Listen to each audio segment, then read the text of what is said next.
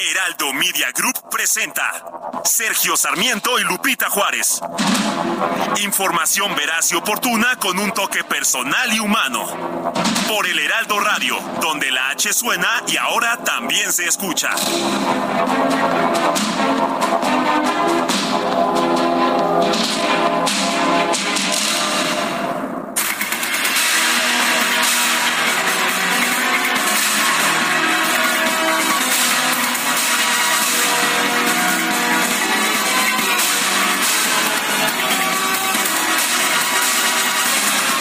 Son las 7 de la mañana con un minuto. Hoy es miércoles 19 de julio del 2023. Soy Sergio Sarmiento. Sea usted bienvenido a El Heraldo Radio. Quédese, quédese con nosotros. Estará muy bien informado y también la podrá pasar muy bien, ya que pues nos gusta darle el lado amable de la noticia, siempre y cuando la noticia lo permita. Con nosotros como todas las mañanas, Guadalupe Juárez. Muy buen día, Guadalupe. Hola, ¿qué tal? Qué gusto saludarte, mi querido Sergio Sarmiento. Buenos días para ti, amigos. ¿Cómo les va? Buenos días. ¿Cuándo empiezan las vacaciones de los chavitos? ¿Hoy? Empiezan las vacaciones, qué delicia. Bueno, yo la verdad, mi querido Sergio, ya sabía de muchos que ya no se aguantaban, ¿eh? que ya decían, por favor, pedimos esquina. Y yo conozco muchos que ya estaban de vacaciones. y algunos que... Oficial o sí, ¿Quién sabe? ¿Quién sabe? Pero bueno, muy, muy felices vacaciones a todos los que salen hoy. La jurídica de Ah, esos ya estaban de vacaciones. Bueno, andaban de vacaciones, pero luego o ya se sabes. negando. Eh, si andaban este, por ahí placeando, eh, los cacharon y dijeron, no hombre, pues si todavía seguimos de vacaciones, dimos el reporte, están todos bien enterados. Pero bueno, muchas felicidades a los que se gradúan el día de hoy, que han logrado pues un escaloncito más, que sigan los éxitos y a descansar. Siete de la mañana con dos minutos, vamos a un resumen de la información más importante. La magistrada Janine Otálora hizo públicos dos proyectos a su cargo en los que plantea la suspensión total e inmediata de los recorridos y asambleas de los aspirantes presidenciales, tanto de Morena como del Frente Amplio por México.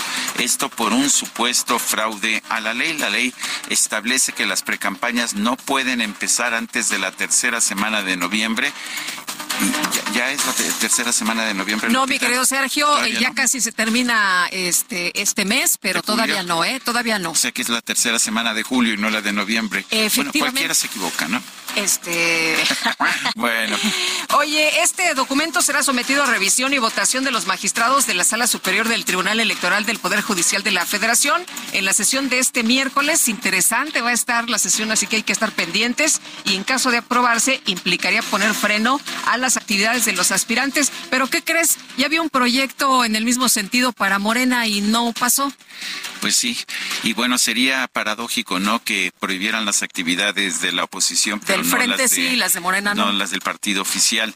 En fin, eh, por unanimidad de votos, por otra parte, la Comisión de Prerrogativas y Partidos Políticos del Instituto Nacional Electoral aprobó el registro de la construcción del Frente Amplio por México. Permitió así el uso de prerrogativas para promocionar el proceso interno para elegir al responsable del frente opositor siempre y cuando no se adviertan fines electorales. No, si no hay ningún fin electoral.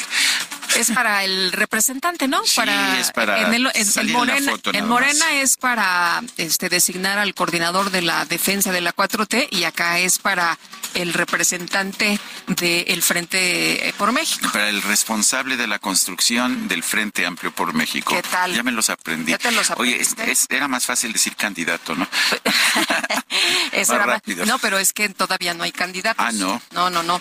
Bueno, este, y por otra parte, la Comisión de Quejas y Denuncias del Instituto Nacional Electoral notificó al presidente Andrés Manuel López Obrador y a la presidencia de la República de las medidas cautelares para que se abstenga de hablar de temas electorales y de los aspirantes a cargos de partido político, ya sea a favor o en contra, entre ellos a la senadora Xochitl Gálvez.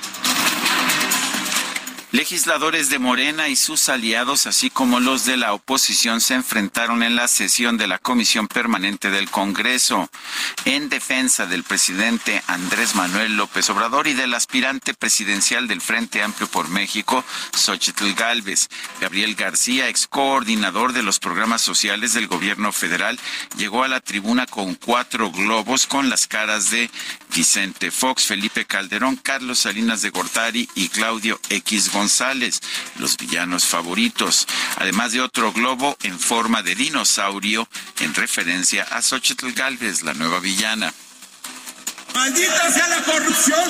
Guarden silencio. Ya se desinflaron. Uno, dos, tres. Y primero, jefe. Ya se desinfló. Y el señor X. Ahí va. Ayúdenme a contar. Una, dos, tres. Yo una última preguntita, porque ya les dimos su receta. El pueblo de México va a ponchar esta botarga corrupta que tiene en sus garritas 1.400 millones de pesos. Ya los desenmascararon. Ya les va. Bueno, hay que señalar que ante estos, eh, eh, pues eh, ya sabes, señalamientos, legisladores del Frente Amplio por México salieron a la defensa de la senadora, entre ellos el diputado del PAN, Jorge Triana. Y el payaso lastimita, el payaso lastimita que fue el que vino hace un momento aquí a romper globos con unas botargas y confeti y no sé qué, que fue el responsable del quebranto en el fideicomiso de los demás. Fideicomiso por los demás de Morena, que fue un fideicomiso que hicieron supuestamente para apoyar a los damnificados del sismo del año 2017 y se robaron el dinero. El senador del Grupo Plural, Germán Martínez Cázares, también le hizo frente al morenista Gabriel García Hernández. Antes que el INE no se toca y antes que la sociedad civil y antes que todo, las mujeres le arrebataron la calle, le retacaron el zócalo, le gritaron y le pitarrajearon el Palacio Nacional. Las mujeres le arrebataron la calle y ahora con Xochitl Gálvez le van a arrebatar la presidencia de la República.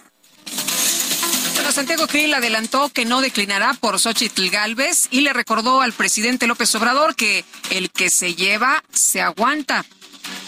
Voy a esperar a que las y los ciudadanos que vayan a acudir y emitir sus puntos de vista y sus simpatías el 3 de septiembre, este, eh, el lugar que ellos me digan que deba de ocupar, ese es exactamente el que voy a hacer.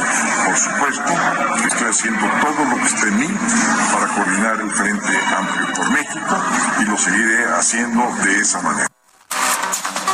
Enrique de la Madrid se pronunció porque el Instituto Nacional Electoral, el INE, fije las mismas reglas a los aspirantes de oposición que las que ya marcó a las corcholatas de Morena. De hecho, pues el proyecto de la de la magistrada Janino Tálora le establecería restricciones a los militantes de la oposición, a los aspirantes de la oposición. En el caso de Morena ya se descartaron.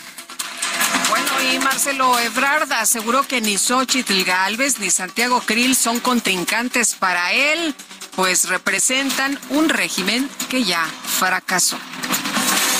Claudia Sheinbaum, aspirante a la candidatura presidencial de Morena, afirmó que en la gira que realiza rumbo a la encuesta de su partido, lo que hace es defender lo que representa la cuarta transformación y no hace proselitismo a favor de una persona, esto en respuesta a las restricciones establecidas por el INE. Ante la cantidad de, especular, de espectaculares que hay de varios aspirantes de la 4T, Ricardo Monreal sostuvo que Morena debería intervenir para que no haya dudas sobre la equidad y piso parejo. Adán Augusto López Hernández visitó Yucatán como parte de su gira para buscar la candidatura presidencial de Morena. Desde ahí reiteró que el tren Maya es uno de los proyectos más importantes del país. Con 20 votos a favor, la Comisión Permanente del Congreso nombró a Armando Campos Zambrano como titular de la Procuraduría de la Defensa del Contribuyente. La unidad de inteligencia financiera y Pemex aumentaron de 10.7 a 30 millones de dólares la reparación del daño exigida al, exdirector de la pared estatal, Emilio Lozoya, quien se mantendrá en prisión preventiva por los casos de agronitrogenados y Odebrecht. Esto lo calificó su defensa como una extorsión. Aquí escuchemos la voz de Miguel Ontiveros, abogado de Emilio Lozoya. Continuar con la vía intermedia. Y se lo digo una vez, vamos a ir con todo a excluir la mayor cantidad de pruebas posible en contra de las partes. Vamos a insistir en que la UIF no tiene personalidad jurídica, vamos a insistir en que el delito ha prescrito y vamos a defender a Emilio Lozoya hasta el final titulares de cuatro dependencias, Hugo López Gatel, subsecretario de Prevención y Promoción de la Salud, Pedro Centeno, director del ISTE, Gustavo Reyes, de la Comisión Coordinadora del Instituto Nacional de la Salud, y Alejandro Suárez Pérez, de la Comisión Federal de Protección contra Riesgos Sanitarios. ¿Qué cree usted? Ignoraron el citatorio para comparecer ante la Comisión de Salud de la Cámara de Diputados ante la falta de confirmación. La instancia electoral pospuso el encuentro. Un grupo de periodistas desplazados se manifestó afuera de la Casa de Representación de Guerrero en la Ciudad de México. Ahí denunciaron que una decena de portales digitales operan para grupos del crimen organizado y desde ahí han amenazado a otros comunicadores. Desde el primer aniversario de la tragedia en el Pinabete, Protección Civil de Coahuila informó que dos mineros fallecieron en el pozo de carbón de Sabinas, ubicado en el ejido El Mezquite, esto luego de romperse la transportadora del pozo. La Coordinación Nacional de Protección Civil reportó que ya fueron recuperados los cuerpos de las víctimas. La CNDH solicitó a la Guardia Nacional que otorgue medidas cautelares para los integrantes del colectivo Madres Buscadoras de Jalisco, con especial atención a Indira Navarro, debido a que han recibido amenazas de muerte. Bueno, perdón, ya habías dado esta, esta, esta cápsula, no. amenazas de muerte para que detengan sus labores de búsqueda. Bueno, y fueron detenidos Jesús y Laura N., padres de un menor del Kinder Frida Kahlo de Cuautitlán Izcalli, quienes agredieron a la maestra Brenda Moreno por un presunto maltrato en contra de un niño. Los hechos fueron captados, afortunadamente, mi querido Sergio, fueron captados por una cámara de seguridad del centro escolar, porque de otra forma, pues no hubiéramos entendido qué sucedió. Pero vamos a escuchar querían este, tocar un tema relacionado con su hijo. Eh, subo, le digo a la directora, me dijo que no lo podía atender, que si me podía hacer cargo yo. Bajé y iba a hablar con los papás en la puerta, los iba a atender en la puerta. El señor agarró y me empujó a la puerta, se metió y en ese momento su esposa empezó a agredirme, me pegó, me jaloneó por todo el patio. Este, el niño se iba riendo de cómo me golpeaba su mamá acuerdo cuando en este país, mi querido Sergio, se respetaba a los profesores, ¿no? Así es.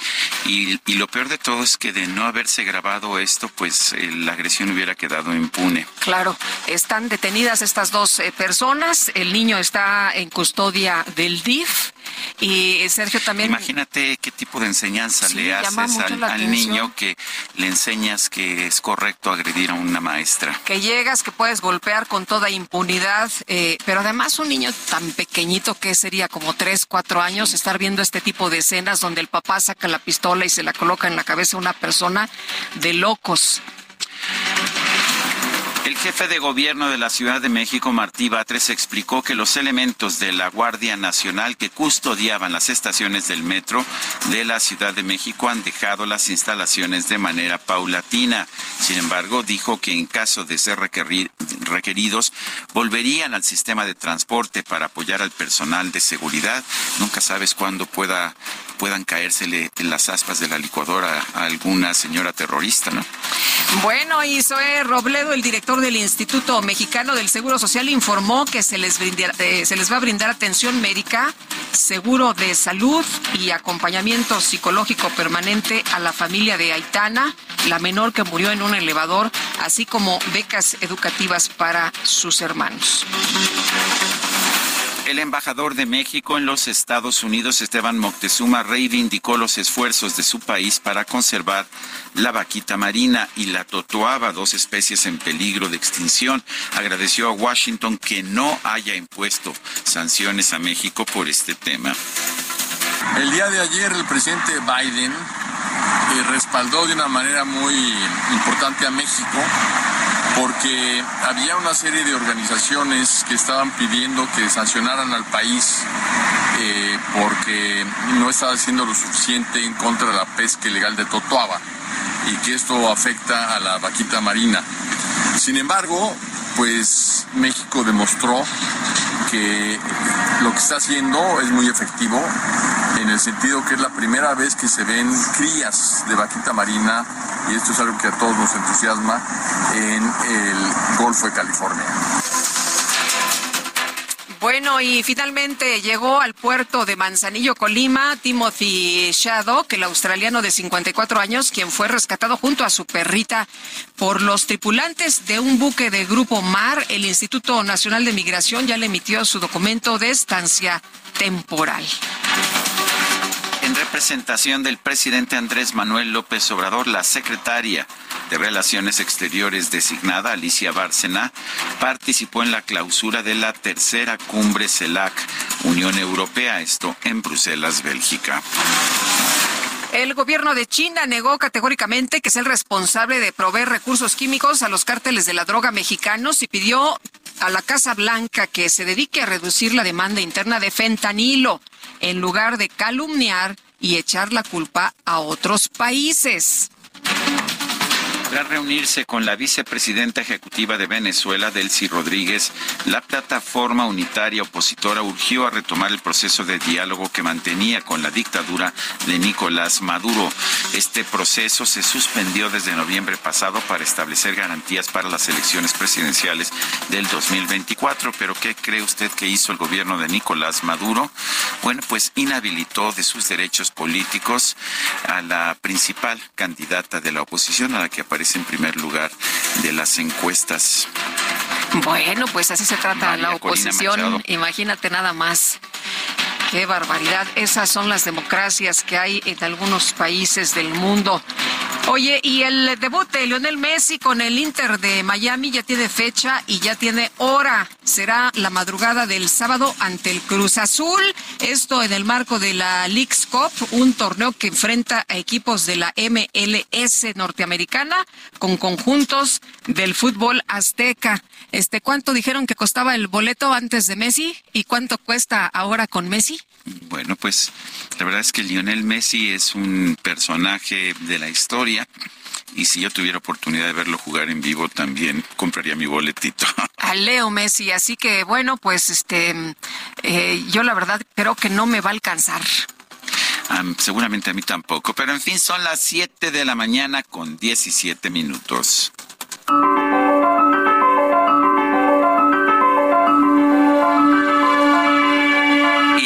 Frase del día es de Andrés Manuel López Obrador, pero el Andrés Manuel López Obrador de 1996, no cree usted que el de hoy. No estamos dispuestos a seguir viviendo en la miseria en tanto que una empresa supuestamente propiedad de la nación extrae nuevas riquezas. Así se refería Andrés Manuel López Obrador a Pemex cuando bloqueó en 96 51 pozos petroleros.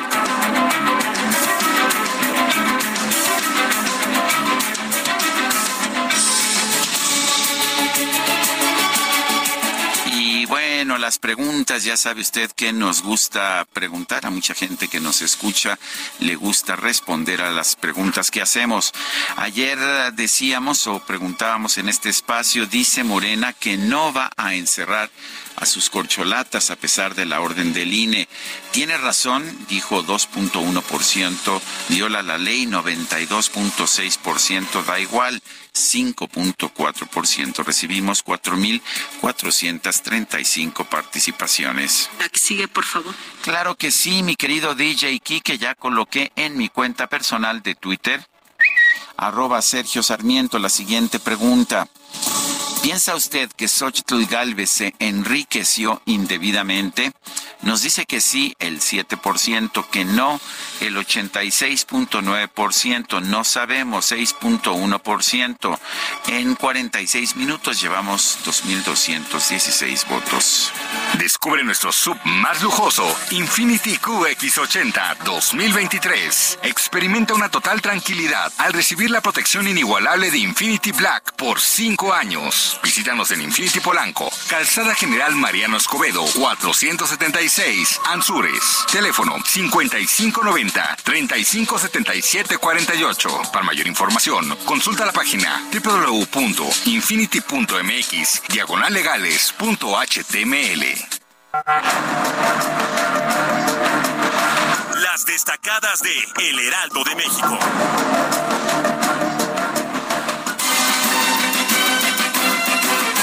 Está con nosotros aquí en la cabina Itzel González con las destacadas. Itzel, ¿cómo te va? Muy buenos días. Muy buenos días, Lupita, Sergio, queridos destacalovers, arrancando las vacaciones a mitad de semana. Y Sergio Lupita, yo les pregunto, ¿se saben el número de WhatsApp de este programa? Sí, claro. 55 20 10 96 47.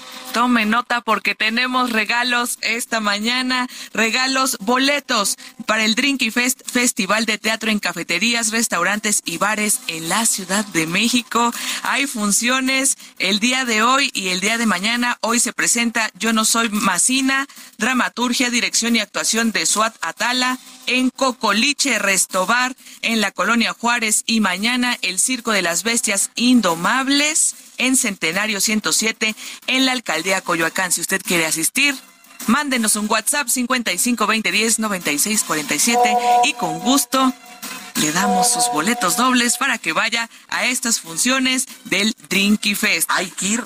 Hay que ir, así es, Sergio Lupita, amigos, también tenemos que trabajar, así que comenzamos con las destacadas del Heraldo de México. En primera plana, gobernador de Texas ordena arrojar niños al río Bravo. A los agentes de policía del gobierno de Greg Abbott se les pidió repeler a menores y negarles agua, asegura un informe país. Sanción a 19 va la Secretaría de la Función Pública contra empresas tramposas. Están inhabilitadas para participar en licitaciones públicas. Ciudad de México, Alcaldía Iztacalco entregan sillas de ruedas, mejoran la calidad de vida de personas con discapacidad. Estados, Michoacán, denuncian invasión de grupo criminal. Alcalde de Ciudad Hidalgo pide apoyo estatal y federal. Orbe, cumbre en Bruselas. Nicaragua impone su condición. La canciller mexicana pidió el fin del embargo de Estados Unidos a Cuba y Venezuela. Meta, Fucoca 2023 destacan clavados, aumentan medallas para la delegación mexicana en Mundial de Deportes Acuáticos. Y finalmente, en mercados, informe de la SADER aseguran el abasto de tunas. La producción anual supera las 400 mil toneladas de este fruto. Ah, qué delicia las tunas, me gustan mucho las tunas de todas, ¿eh? las rojas, las verdes, las cardonas, todas me encantan. Yo creo que una cajita de esas de madera para la producción. Eh, aquí, no se preocupen, aquí las pelamos, nosotros las barremos, les quitamos las espinas y luego las pelamos. Ustedes y luego les doy ustedes manden la cajita. cómo pelar la tuna sin cuchillo.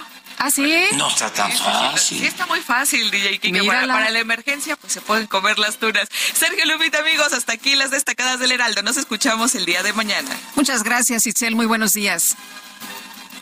Descubre el soporte ideal para un sueño saludable toda la noche. Te mereces un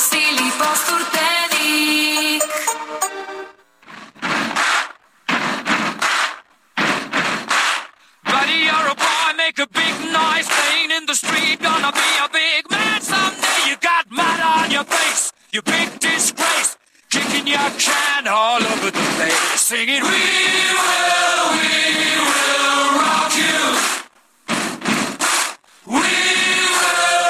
fuera tú, Guadalupe, me quedaría en este programa porque We Will Rock You, te vamos a rockear y vamos a estar escuchando al grupo Queen.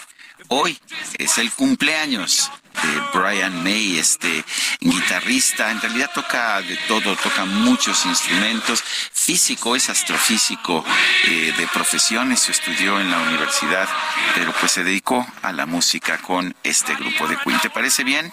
Este, déjame pensar. Sí, sí me quedo. Bueno, me parece bien. Me quedo, me quedo por la música y por todo lo demás, por supuesto, mi querido Sergio. Oye, esta qué buena rola, ¿verdad? Es de las mejores, sin duda. Bueno, vamos a una pausa y regresamos.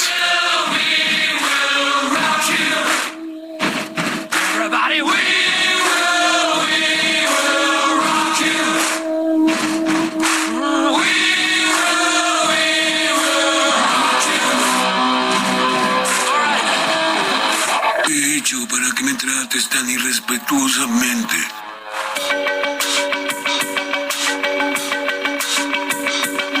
Sergio Sarmiento y Lupita Juárez quieren conocer tu opinión, tus comentarios o simplemente envía un saludo para hacer más cálida esta mañana. Envía tus mensajes al WhatsApp 55 20 10 96 47.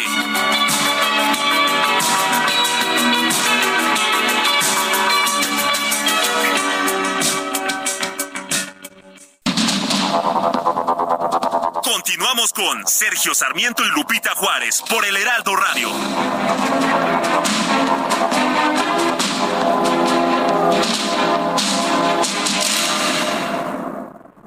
Hola, mi nombre es Paola Flores, soy diseñadora de interiores y te invito a Expo Mueble Internacional, la feria líder de muebles y decoración en América Latina.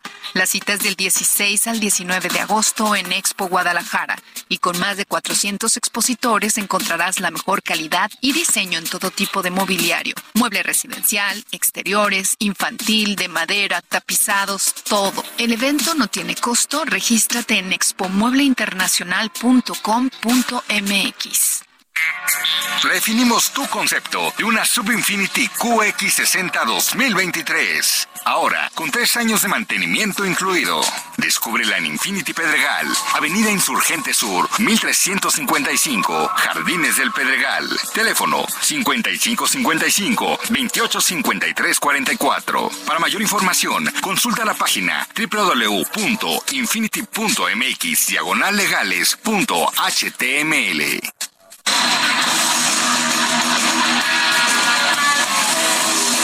Un día como hoy, en 1947, nació en Londres, Inglaterra, Brian May, músico, compositor, cantante, activista y astrofísico británico.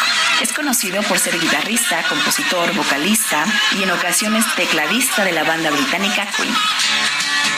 Utiliza una guitarra eléctrica hecha por él y su padre llamada Red Special. Según él, con ella logra un sonido mucho más metálico y con más cuerpo. Sus solos de guitarra son históricos y están dotados de armonía. Lo que Freddy hacía con la voz, se puede decir que Brian lo hacía con su guitarra.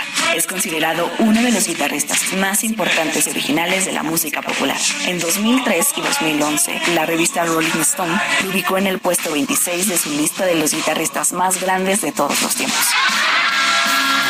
En 2005, una entrevista de Planet Rock lo ubicó con el puesto 7 de los mejores guitarristas. Además, este año fue nombrado comendador de la Orden del Imperio Británico por sus servicios a la industria de la música. En 2022 fue nombrado caballero de la Orden del Imperio Británico.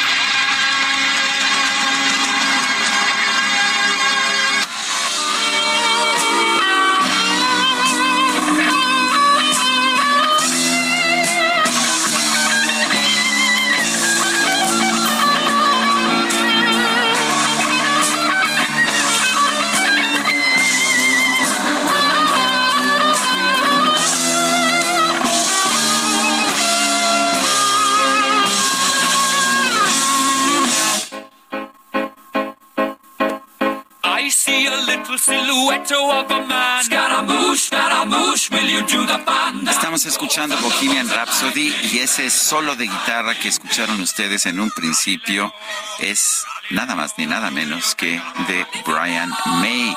Brian May nació el 19 de julio de 1947. O sea que está cumpliendo 76 años. Sí, 76. ¿Cómo lo ves? Estos este, jóvenes. Estos chavos. Quebrantadores de reglas. Hoy son ciudadanos senior y muy respetados. Gracias, gracias. Gracias por todo lo que nos May. dejaron, sí, y todo lo que nos han dado. Oye, este, muchos saludos a nuestros amigos allá en Villahermosa, Tabasco, desde donde nos envían esta mañana.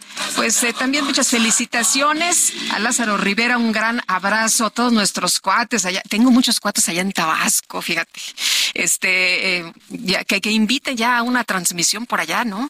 Que nos, este, que nos lleven y para platicar. Son re buenos para platicar, ¿eh? Ah, son re buenos para la grilla. Ay, son- los tabasqueños que conozco así son todos, sí. Bueno, bueno. Amy Shejuan nos dice, seré breve, si a los padres no les gusta como los maestros intentan educar a sus hijos, mejor quédenselos en casa. Los maestros somos formadores, no niñeras, desde el kinder. Saludos cariñosos. Gracias, Amy. Eh, dice otra persona, soy Efraín González, para comentarles que desde ayer a diferentes horas y hoy en la madrugada traté de registrarme en el Frente Amplio por México para poder votar en favor de Xochitl. La página no me deja, solo me permite escribir en los campos los datos que solicita y cuando primo siguiente no me permite hacer nada. Espero puedan mencionar al aire mi mensaje y hacerles llegar el mensaje al Frente Amplio para que vuelva a mejorar su página. Saludos y excelente día. Lo que tengo entendido es que ya mejoraron esto y ya mucha gente, tengo entendido, ha podido eh, ha podido firmar. Incluso había una, eh, vi en, en redes sociales información en el sentido de que ya tenía 17 millones de firmas Xochitl Galvez, no lo vi eh, de manera oficial, lo vi en, en algunos comentarios en el periódico Uno más Uno, pero pues aparentemente mucha gente sí ha podido ya entrar a esa aplicación. Bueno, pero qué bueno que nos reporta para que quienes nos están monitoreando ahí del frente, pues nos digan qué es lo que está pasando. Desde el principio tuvo muchas fallas, después se dijo que ya todo se había corregido y que de hecho se agregaron días para que las personas se puedan registrar. Oye, la Consejería Jurídica del Ejecutivo Federal informó que el Instituto Nacional Electoral sabía del oficio en el que se dio cuenta que del 14 al 31 de julio se tomarían vacaciones, con lo que se suspenderían diferentes actividades como recibir notificaciones. Mi querido Sergio, pero tú y yo platicamos ayer que siempre hay alguien de guardia, ¿no? Que siempre hay personas que se quedan atentas. Yo creo que es su responsabilidad. En cualquier eh, Ni lugar. modo que no pudiera recibir notificaciones durante 15 días en, en presidencia, pero no es la única Yo he sabido de, otras, de otros casos en que se han tratado de entregar documentos a la oficialía de partes de presidencia y siempre los niegan, siempre se niegan a abrir la puerta. Pues sí. Eh, bueno, lo que pasó es que se notificó por estrados electrónicos y Noemí Gutiérrez, cuéntanos qué tal. Muy buenos días.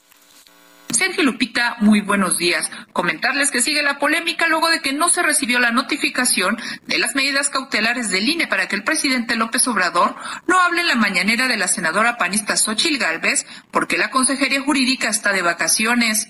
En la conferencia el presidente señaló que ya no puede mencionar a las personas por lo que estará en pausa. Acusó Mordaza del INE para impedirle hablar de la pandilla de rufianes que quiere regresar a controlar el gobierno federal.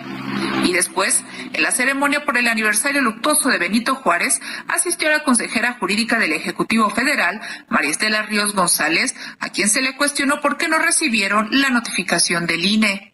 Buenos días. ¿Ya recibieron la notificación del INE? No, todavía no. Oye, ¿cómo le, ¿por qué argumentaron que estaban de vacaciones, consejera? Estábamos de vacaciones. ¿Ya regresaron hoy? No, seguimos de vacaciones. ¿No le al INE? Después, en una nota aclaratoria sobre suspensión de actividades de la Consejería Jurídica, se señaló que el INE debe victor actuaciones arbitrarias por presiones mediáticas o de índole político, ya que tenía conocimiento que el área está de vacaciones, por lo que no puede recibir notificaciones. Aclararon que en el diario oficial de la Federación se publicó el acuerdo en el que se informa de las vacaciones de la Consejería Jurídica del Ejecutivo Federal del 14 al 31 de julio de este año. Sergio Lupita, hasta aquí mi reporte. Gracias, Noemí Gutiérrez. Muy buenos días. En tus vacaciones puedes hacer lo que quieras, ¿no? Incluso ir a eventos del presidente. ¿No puedes ir a trabajar en vacaciones? Supongo que sí. Pero a ver, lo interesante es que no haya una guardia para recibir notificaciones. ¿Significa esto que simple y sencillamente se suspende la actividad de la oficialía de partes o de toda la consejería jurídica. Se paraliza todo, ya Pues no es que puedes no eh, mandar ninguna notificación de Yo no ninguna recuerdo índole. que esto ocurriera, por lo menos en otros gobiernos, pero en fin, vamos a conversar sobre este tema con Francisco Burgoa, abogado constitucionalista y catedrático de la Facultad de Derecho de la Universidad Nacional Autónoma de México. ¿Cómo ves esto que no habían notificado al presidente porque pues no había quien abriera la puerta? ¿Qué opinas? Lupita Sergio, muy buenos días. Buenos días, ¿qué tal? Como lo dice Sergio, me parece interesante, pero además me parece sorprendente y lamentable. ¿Cómo es posible que una dependencia de la presidencia de la República, como es la Consejería Jurídica, si bien es cierto, todos tenemos derecho a tener vacaciones, aunque quizá no las merezcamos, ¿verdad? Que ese es otro punto, pero en el caso de la Consejería, ¿cómo es posible que no deje una guardia? Es que es necesario, es imprescindible que deben de dejar una guardia. Inclusive hay algo que me llama mucho la atención cuando la misma Consejería Jurídica de la Presidencia hace referencia al acuerdo que se publicó el 2 de junio en el Diario Oficial de la Federación, en donde ahí establece que van a salir de vacaciones y que van a suspender los plazos. Porque si nosotros revisamos el punto número, pues el tercero del acuerdo, ahí mismo se dice se deja abierta la posibilidad que en el caso de que no puedan ser susceptibles de suspensión conforme a las leyes, algún tipo de actuación, informes, diligencias, entonces deberán de desahogarse en los plazos que al efecto esa señalen. Es decir, el mismo acuerdo deja abierta la posibilidad de que pueda haber asuntos que no puedan ser suspendidos y tengan que ser atendidos y desahogados. Es decir, que no, no nada más se pueden de, eh, de, eh, pues eh, decir vámonos de vacaciones y ahí que se quede todo y ahí luego llegamos. Exactamente, ellos mismos lo están diciendo en su en su acuerdo, que de hecho en la en el comunicado de ayer de la Presidencia de la República de la Consejería Jurídica no hacen referencia a este numeral tercero de este acuerdo de junio pasado. Entonces es una situación que sí llama mucho la atención y que si lo queremos describir con una palabra coloquial, es una chicanada lo que están haciendo. El hecho de decir nos vamos de vacaciones, no recibimos nada. Afortunadamente el INE, simplemente atendiendo a su reglamento de quejas y denuncias, ya hizo la, la, la publicación en los estrados del propio INE sobre estas medidas cautelares y para el INE los acuerdos de la Comisión de Quejas y Denuncias ya surtieron efectos legales. Ahora, el presidente ayer dijo, bueno, pues me están obligando a esta pausa, aunque no estoy de acuerdo, eh, pero al mismo tiempo eh, dijo que él tiene obligación de decir que hay un grupo que está acechando porque quieren regresar al gobierno para robar, para quitarle al pueblo su futuro. Eh, ¿Que esto no es también propaganda electoral? Por supuesto que lo es, Sergio. Y eso está prohibido por el artículo 134 de la Constitución. El presidente de la República no es un candidato, no es un militante de partido en el estricto sentido, no es un diputado, un senador. Él es el presidente de la República, él es el jefe de Estado, el jefe de gobierno. Él tiene que gobernar para todos los mexicanos y el hecho de que esté utilizando sus conferencias matutinas para hacer ese tipo de señalamientos están desviando lo que es el sentido de su de su gobierno, del ejercicio de sus funciones y ese tipo de expresiones no debiesen ser de el presidente de la República. Para eso hay otras instancias y además el hecho de que él esté interviniendo, aunque todavía no inicia formalmente el proceso electoral, eso también va en el sentido de estar irrumpiendo con uno de los principios fundamentales como debe ser el de la imparcialidad y el presidente de la República lo único que está provocando es que se esté enradeciendo este ambiente preelectoral con ese tipo de expresiones, porque el presidente no se está manifestando como un ciudadano sin un cargo público. Él está haciendo uso de todo el poder del Estado para hacer todo este tipo de señalamientos y expresiones. Eh, Francisco, cuando se le dice es que señor tiene que proteger el principio de equidad, él responde que, bueno, pues el tema aquí es que también se debe respetar su libertad de expresión. Bueno, el presidente de la República no puede decir que él se le están violando sus derechos humanos, porque este es un tema muy importante y que ha dado mucho de qué hablar en la opinión pública. Número uno, todas las personas tenemos derechos humanos conforme al artículo primero de la Constitución. Pero en el momento que asumimos un cargo público, que somos servidores públicos, que estamos como autoridades, nosotros vamos a tener eh, facultades y obligaciones. El presidente de la República, claro que tiene libertad de expresión en el ejercicio de sus funciones, pero no puede aducir que él como un ciudadano no su derecho a la libertad de expresión, porque las propias autoridades son las que tienen la obligación de estar protegiendo y garantizando los derechos humanos, que ese es un tema que da mucho de qué hablar, pero el presidente de la República no puede estarse, no puede estar diciendo que como un ciudadano se le está violando su libertad de expresión. Él tiene que ser cuidadoso con sus expresiones y simplemente porque él es una autoridad y además la máxima autoridad de nuestro país. Eh, déjame cambiar un poco el tema, Francisco. hoy el Tribunal Electoral del Poder Judicial de la Federación va a considerar el tema de si los aspirantes a, las candidaturas, no, no encuentro otra palabra realmente para llamarlo, eh, a la candidatura del Frente Amplio de Oposición a la presidencia de la República, si deben eh, pues abstenerse de realizar ah, trabajos electorales como están haciendo, de hecho, los candidatos de Morena y de sus partidos aliados. ¿Qué pasa? Eh, ¿Qué pasa si se determinan reglas distintas para la oposición y para los partidos del gobierno? Pues sería un tema muy delicado. Aquí tiene que ser un principio de equidad e imparcialidad. Tiene que ser exactamente parejo tanto para Morena como para la oposición. No puede haber reglas distintas cuando estamos hablando de que son procesos similares en el fondo. El, querer buscar a un candidato o candidata a la presidencia de la República. Si el Tribunal Electoral llega a indicar un tipo de reglas diferentes para la oposición y diferentes para Morena, sí habría realmente ahí un gran problema, porque aquí tendría que ser exactamente para todos. Y en mi opinión, sí tendría que estar suspendiendo este tipo de procesos para las dos partes y esto porque en el fondo son pero, qué pasa si ya se determinó por una votación dividida que Morena sí puede, porque finalmente eso es lo que se determinó, siempre y cuando preferentemente hagan sus eventos en, en lugares cerrados o en locales del partido. Pues ese es el punto y eso se va a hacer, digamos, el aspecto delicado. Si hoy el Tribunal Electoral va a sesionar y va a tomar esa determinación, pues indudablemente va a enrarecer este ambiente preelectoral en donde pues indicaría que hay una pues un favoritismo hacia Morena, lo cual de ninguna manera debiese ser y ojalá no entremos a ese tema que sería muy delicado, precisamente por estar de alguna forma generando reglas diferentes y más en términos de equidad y de imparcialidad, principios fundamentales de los procesos electorales. Bueno, pues yo quiero ah, agradecerte, Francisco Burgoa, abogado constitucionalista y catedrático de la Facultad de Derecho de la UNAM, esta conversación.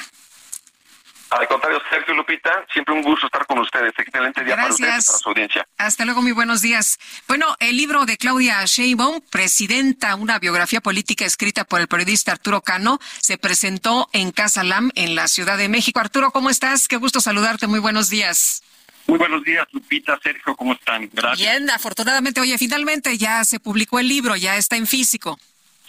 Sí, así es. Este, se había hablado por alguna nota en un diario de que no existía el libro. Yo aclaré desde el principio, pues que como ocurre con, con algunos eh, eh, novedades editoriales o, películas nuevas en la cartelera, pues empiezan a promocionar o se anuncian antes de que de que estén circulando, en este caso antes de que estuvieran en las librerías. Arturo, ¿cómo trabajaste esta biografía política de Claudia Sheinbaum? ¿Fueron entrevistas? ¿Hiciste investigación adicional? Eh, ¿Cómo fue el trabajo? Pues eh, hubo, hubo de todo, desde eh, charlas con muchísimas personas que la conocieron, que la trataron, que trabajaron con ella en distintas etapas de su vida, y eh, Claudia Sherman accedió a darme una serie de entrevistas que hicimos a lo largo de, algunos meses, eh, abordando distintas etapas de su, de su trayectoria, comenzando desde sus orígenes familiares, la, relación con sus padres, la, la relación con sus primeros mentores políticos, eh, su participación en la en la huelga universitaria de, del CEU, en fin, hasta llegar a, a, su papel como jefa de gobierno de la Ciudad de México.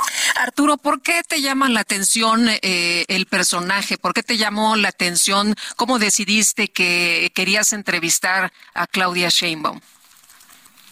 No, hace poco más de un año que fue cuando comencé este proyecto, Claudia Sheinbaum se perfilaba como la única mujer eh, con posibilidades reales de llegar a la, a la presidencia. Eso de ya, suyo era algo que motivaba, que despertaba el, interés periodístico. Yo había seguido naturalmente su trayectoria desde hace mucho tiempo, pero no había tenido un trato eh, cercano con ella, sino más o menos a partir de 2017. Entonces la, busqué y ella estuvo de acuerdo en, darme estas entrevistas, incluso en hablarme de, de algunas, sugerirme a algunas personas que en su opinión podían hablar de distintas etapas de su, de su trayectoria. ¿Qué, ¿Qué, opinión te deja Claudia Sheinbaum después de haber estado trabajando con ella en esta biografía, después de haberla estado entrevistando? Cuéntanos un poco tu visión de Claudia Sheinbaum. Pues yo, yo diría, Sergio, en primer lugar, que, que Claudia es una, no es una científica que vino en política, sino que es una, una persona donde en la cual a lo largo de muchos años siempre estuvieron presentes las dos las dos grandes líneas. Es decir mientras desarrollaba una sólida carrera científica que la llevó a ser investigadora nacional pues nunca dejó de participar en política de, de muy joven en los movimientos de su de su época se recuerda, por ejemplo, que la primera vez que no llegó a su casa tenía 15 años y no llegó porque se quedó eh, a hacer guardia al lado de doña Rosario Ibarra de Piedra, que sostenía una huelga de hambre en la Catedral Metropolitana. Eh, Claudia está presente, digamos, eh, como activista solidaria, como militante de base y luego como dirigente en muchos de los movimientos que marcaron a toda una a toda una generación que le ha visto también como una persona que solamente, desde el lado de sus críticos, que solamente es una suerte de, espejo, de repetidora del discurso presidencial. Y yo encontré a una persona que tiene no solo un criterio propio, sino que también tiene sus, sus diferencias, aunque en esencia comparte un proyecto político que es el del presidente López Obrador, pero que tiene y, daría su propio sello. Ella llegó a ocupar su primer cargo público alto eh, a la edad de 37 años, cuando, cuando llegó al gabinete de López Obrador en el Distrito Federal, eh, invitada eh, más por sus capacidades técnicas que porque formase parte de un grupo político que se hubiese acercado a López Obrador cuando López Obrador solicita que le sugieran nombres para ocupar la cartera de medio ambiente, lo que pide es que le sugieran nombres de eh, mujeres y de personas que sepan, que sean conocedoras del tema. Y así es como José Barberán, eh, que durante mucho tiempo fue el hombre de los números de López Obrador, eh, le acerca a Claudia Sheinbaum. Muy bien, pues eh, muchas gracias Arturo por platicar con nosotros esta mañana. Ya se dio a conocer, de hecho, el primer capítulo, ¿no? Ya se publicó por ahí en el mismo diario que mencionabas. Y bueno, pues eh, empiezas con una serie de, preguntas a Claudia Sheinbaum. Sí, eh, el capítulo que, que dieron a, a, conocer por ahí este, es recoge algunas de las preguntas y respuestas de las conversaciones que tuvimos. En realidad el primer capítulo eh, arranca con su participación en las luchas estudiantiles, arranca con una escena en el CPH Sur, que fue donde ella, donde ella estudió, y luego va a la historia de, de su familia, a sus, a, a, sus orígenes, los de sus abuelos emigrados, y, luego la participación de los padres en el movimiento del 68. Muy bien, pues Arturo, gracias por invitarnos a leer. Muchas gracias a ustedes por el, por el espacio. Gracias. Buenos días. Es Arturo Cano, autor de Claudia Sheinbaum, presidenta. Vamos rápido con Israel Lorenzana. Está en Magdalena de las Salinas. Adelante, Israel. Sergio Lupita, muchísimas gracias. Pues se desarrolla un operativo de recuperación de espacios aquí en las inmediaciones del Hospital Magdalena de las Salinas, sobre Avenida Instituto Politécnico Nacional y también en la zona del Eje 4 Norte. Aquí, por supuesto, los elementos policíacos están retirando llantas, eh, botes y todo lo que se encuentra alrededor de este hospital para pues evitar que se estén secuestrando los espacios públicos. En ese sentido, pues algunos asentamientos para quien viene de la zona de la avenida Escapotzalco, hay que anticipar su paso en todo este punto. Pues Sergio Lupita, la información que les tengo. Gracias, Israel Lorenzana. Nosotros vamos a una pausa y regresamos.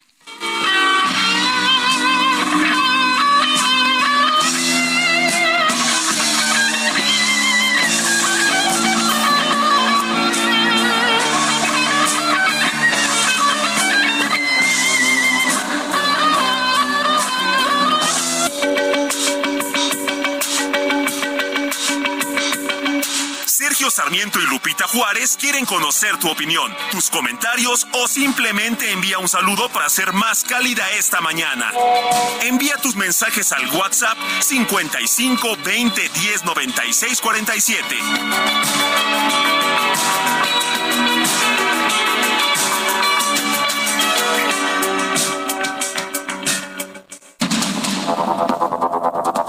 Continuamos con Sergio Sarmiento y Lupita Juárez por el Heraldo Radio.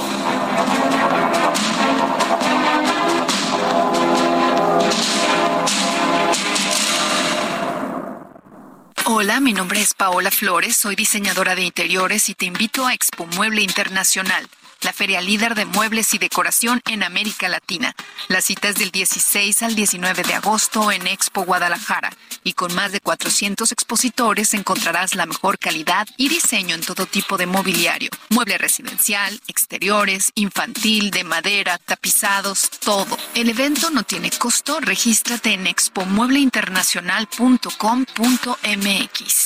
Fiat Pulse es el SUV que te impulsa a hacer las cosas a tu estilo. Sé parte de la generación que transforma y estrenalo con tasa desde 7.99% más seguro gratis. Fiat, sé único. Visita tu distribuidor Fiat Chrysler, K31.6% sin IVA. Vigencia al 31 de julio de 2023. Consulta fiat.com.mx.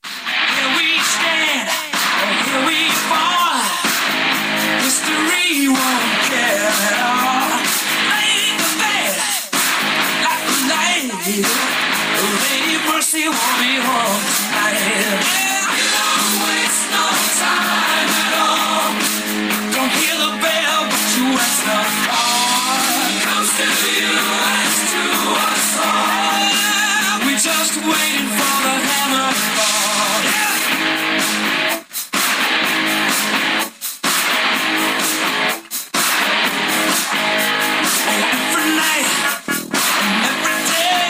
Seguimos escuchando, seguimos escuchando música del grupo Queen. Esto se llama Hammer to Fall, eh, martillo para caer. Eso es lo que estamos escuchando.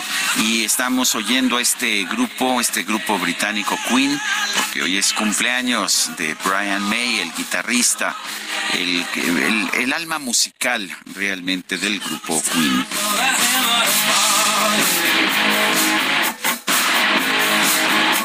Qué buena música para viernes y ya para salir de vacaciones. Qué genial. Oye, nos dice una persona de nuestro auditorio, muy buenos días. eh, Felicidades por el programa. Muchas gracias, muchas gracias. Y gracias también por las bendiciones. Se lo aprecio mucho. Saludos, Sergio. Que tengan un maravilloso día. No nos pone su nombre, pero de verdad le agradezco muchísimo su comentario. Gracias. Y nos dice otra persona, eh, Sergio y Lupita, un fuerte abrazo. Soy José Ricardo García Camarena del Estado de México. Y nos dice Julio Moreno, buenos días, soy persona con discapacidad y aún no han depositado la pensión que el gobierno promete. Por apellido me tocaba el 11 de julio y nos eh, pregunta, ¿sabrán por qué no están realizando los depósitos? Somos muchas personas en la misma situación. No sé, pero lo investigamos.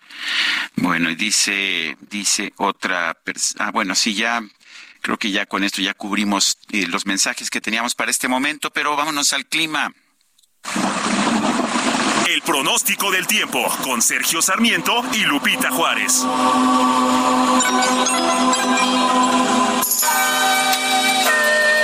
El Elizabeth Ramos, meteorólogo, meteoróloga del Servicio Meteorológico Nacional de la Conagua. Buen día, ¿qué nos tienes esta mañana? Gracias, Sergio, Lupita, amable auditorio. Pues varios sistemas afectan al país.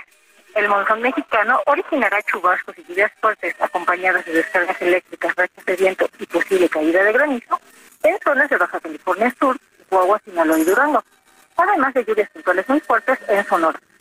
Por otro lado, la otra tropical número 14, canales de baja presión e ingreso de humedad, originarán chubascos y lluvias fuertes, también acompañados de descargas eléctricas y posible caída de granizo sobre entidades del noreste, occidente, centro, oriente y sur del país, con lluvias puntuales muy fuertes en zonas de Jalisco, Veracruz, Oaxaca, Chiapas, Tabasco y la península de Yucatán. En la circulación anticiclónica continuará generando ambiente extremadamente caluroso con temperaturas máximas superiores a 40 grados sobre estados del noroeste, norte y noreste de la República Mexicana. Finalmente, para la Ciudad de México, durante la tarde se pronostica una temperatura máxima de 26 a 28 grados con ambiente cálido. Se prevé cielo medio, medio nublado a nublado, con probabilidad de chubascos acompañados de descargas eléctricas, rachas de hasta 40 kilómetros por hora y posible caída de granizo a partir de las 17 horas. Así que les recomendamos tomar sus precauciones. Este es el reporte, Sergio Lupita. Regresamos con ustedes. Gracias, Elizabeth. Buenos días. Buenos días y vámonos con el Químico Guerra. El Químico Guerra. Con Sergio Sarmiento y Lupita Juárez. ¿Cómo estás, Químico? Qué gusto saludarte. Buenos días. Buenos días, Lupita. Buenos días, Sergio. Pues con una noticia que nos debe de preocupar, verdaderamente nos debe de preocupar.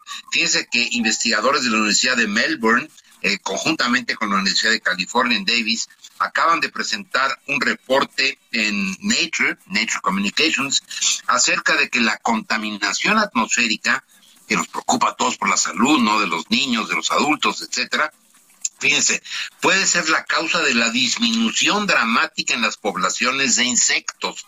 Estos investigadores, en colaboración eh, una universidad con la otra, reportan que la habilidad de un insecto para encontrar alimento y para aparearse se reduce significativamente cuando sus antenas se cubren con partículas provenientes de la industria del transporte y de los incendios forestales también.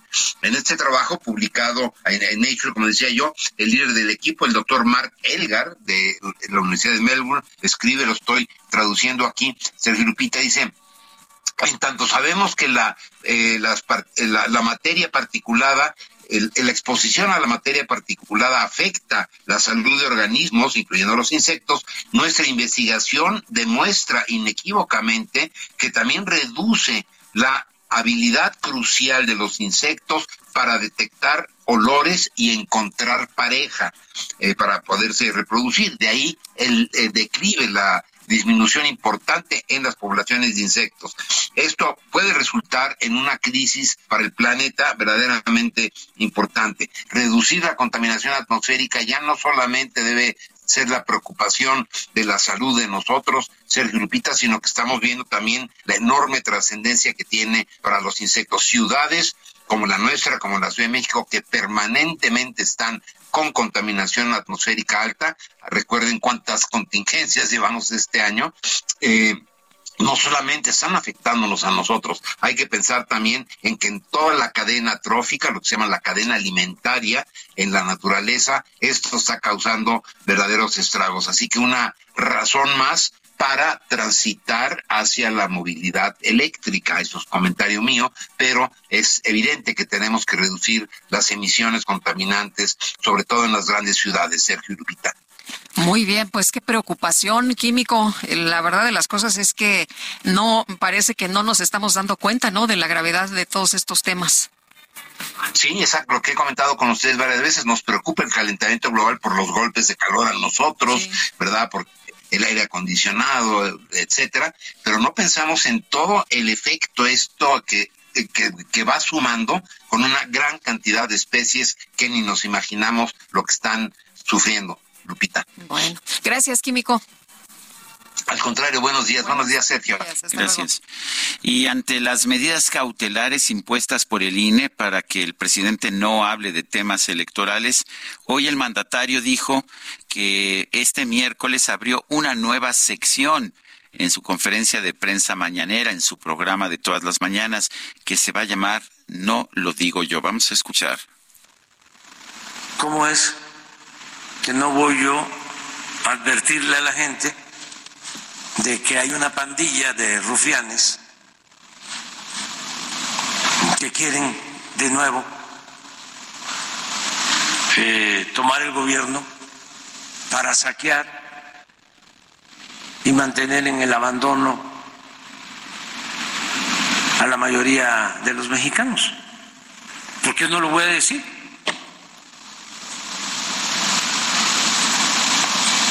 Eso es lo más profundo. Pero vamos a esperarnos, vamos a... Hay que tenerle confianza a la gente. Bueno, pues es lo que dice el presidente, cómo no voy a advertir que los de la oposición son unos rufianes que quieren, eh, que quieren uh, robar, pues eso es lo que ha estado diciendo. Eh, con eso está violando a propósito el sentido de la ley que claro. dice que no debe intervenir. Y recordemos que el presidente se quejó y se quejó de manera amarga Uh, pues ante, creo que fueron tres las declaraciones de el entonces presidente Vicente Fox. Una de ellas dijo que no hay que cambiar de caballo a mitad del río. Eh, también hubo una crítica al populismo y hubo una tercera que no recuerdo de momento. Pues fueron las tres menciones y el presidente, el actual presidente dijo pues que con eso se había puesto en riesgo la elección y que había una intervención sí. indebida. Pero eh, que había inequidad, este, que no estaba el piso parejo, y que desde el poder se quería eh, aplastar a los opositores y bueno, este, pero no se imaginó que él iba a llegar al poder y que entonces él eh, iba a pues eh, Sergio ser el que eh, dijera estas es, estos eh, señalamientos, ¿no? Y por lo pronto, pues ahora está abriendo una nueva sección en su conferencia mañanera que se va a llamar y bueno, pues esto es una burla, no lo digo yo. Bueno, Vámonos con otras notas. La Comisión de Prerrogativas y Partidos del Instituto Nacional Electoral aprobó el proyecto de acuerdo para permitir que los partidos PAN, PRI, PRD se constituyan como Frente Amplio por México. Elia Castillo, cuéntanos qué tal. Buenos días. Muy buenos días, Sergio Lupita. Los saludo nuevamente con mucho gusto a ustedes en el auditorio. Así es, por unanimidad de votos, la Comisión de Prerrogativas y Partidos Políticos del Instituto Nacional Electoral aprobó el registro de la construcción del Frente Amplio por México y permitió el uso de prerrogativas para promocionar el proceso interno para elegir al responsable del frente opositor, siempre y cuando no se adviertan fines electorales. Durante la discusión, los consejeros advirtieron que los modelos empleados por la oposición y por Morena tienen denuncias por actos anticipados de precampaña y campaña. El proyecto será sometido a consideración del Consejo General del Instituto Nacional Electoral en su sesión del próximo jueves. Los consejeros advirtieron que aunque la construcción de un frente posibilita una alianza entre partidos políticos no puede ser con fines electorales. La instancia aprobó el registro del Frente Amplio por México con aclaraciones entre ellas que su finalidad no puede ser electoral, no pueden promover a ningún personaje con el fin de obtener una precandidatura o candidatura y no pueden hacer llamados al voto. Este es el reporte que les tengo. Muy buen día. Gracias. Buenos días, Celia. Bueno, y vamos a, queda claro que ya, de hecho, este frente, este frente podrá constituirse. Esto le permite en automático al frente hacer cierto tipo de actividades pero entre estas actividades no está el proselitismo, no está el pedir el voto, eh, no está el hacer precampañas, de manera que pues esto hay que tomarlo en cuenta. Simple y sencillamente pueden uh, pues pueden pueden llevar a cabo las actividades para construir este frente amplio opositor, frente amplio por México. La comisión permanente del Congreso evadió aprobar dictámenes y pasó gran parte de la sesión de ayer en un choque por los contratos de las empresas de la senadora Xochitl Galvez. Misael Zavala tiene la información. Adelante, Misael. Muy buenos días, Sergio. Buenos días, Lupita. Efectivamente, Sergio, pues al iniciar el debate en la comisión permanente, únicamente se trató el tema pues de los contratos que ha dado a conocer el presidente Andrés Manuel López Obrador, de la empresaria y senadora panista Xochil Gálvez Ruiz, el diputado federal por el PT, Reginaldo Sandoval, acusó a Xochil Gálvez de mantener el mismo modelo de moches para recibir contratos en su empresa iguales a los que hacía el Partido Revolucionario Institucional en, pues, en el sexenio de Enrique Peña Nieto. Quien subió el tono de la discusión fue el senador por Morena, Gabriel García Hernández, quien sacó una pequeña botarga de dinosaurio con el nombre de la empresa de la senadora panista y unos globos con las imágenes de Vicente Fox, Felipe Calderón, Carlos Salinas de Gortari y también del empresario Claudio X González.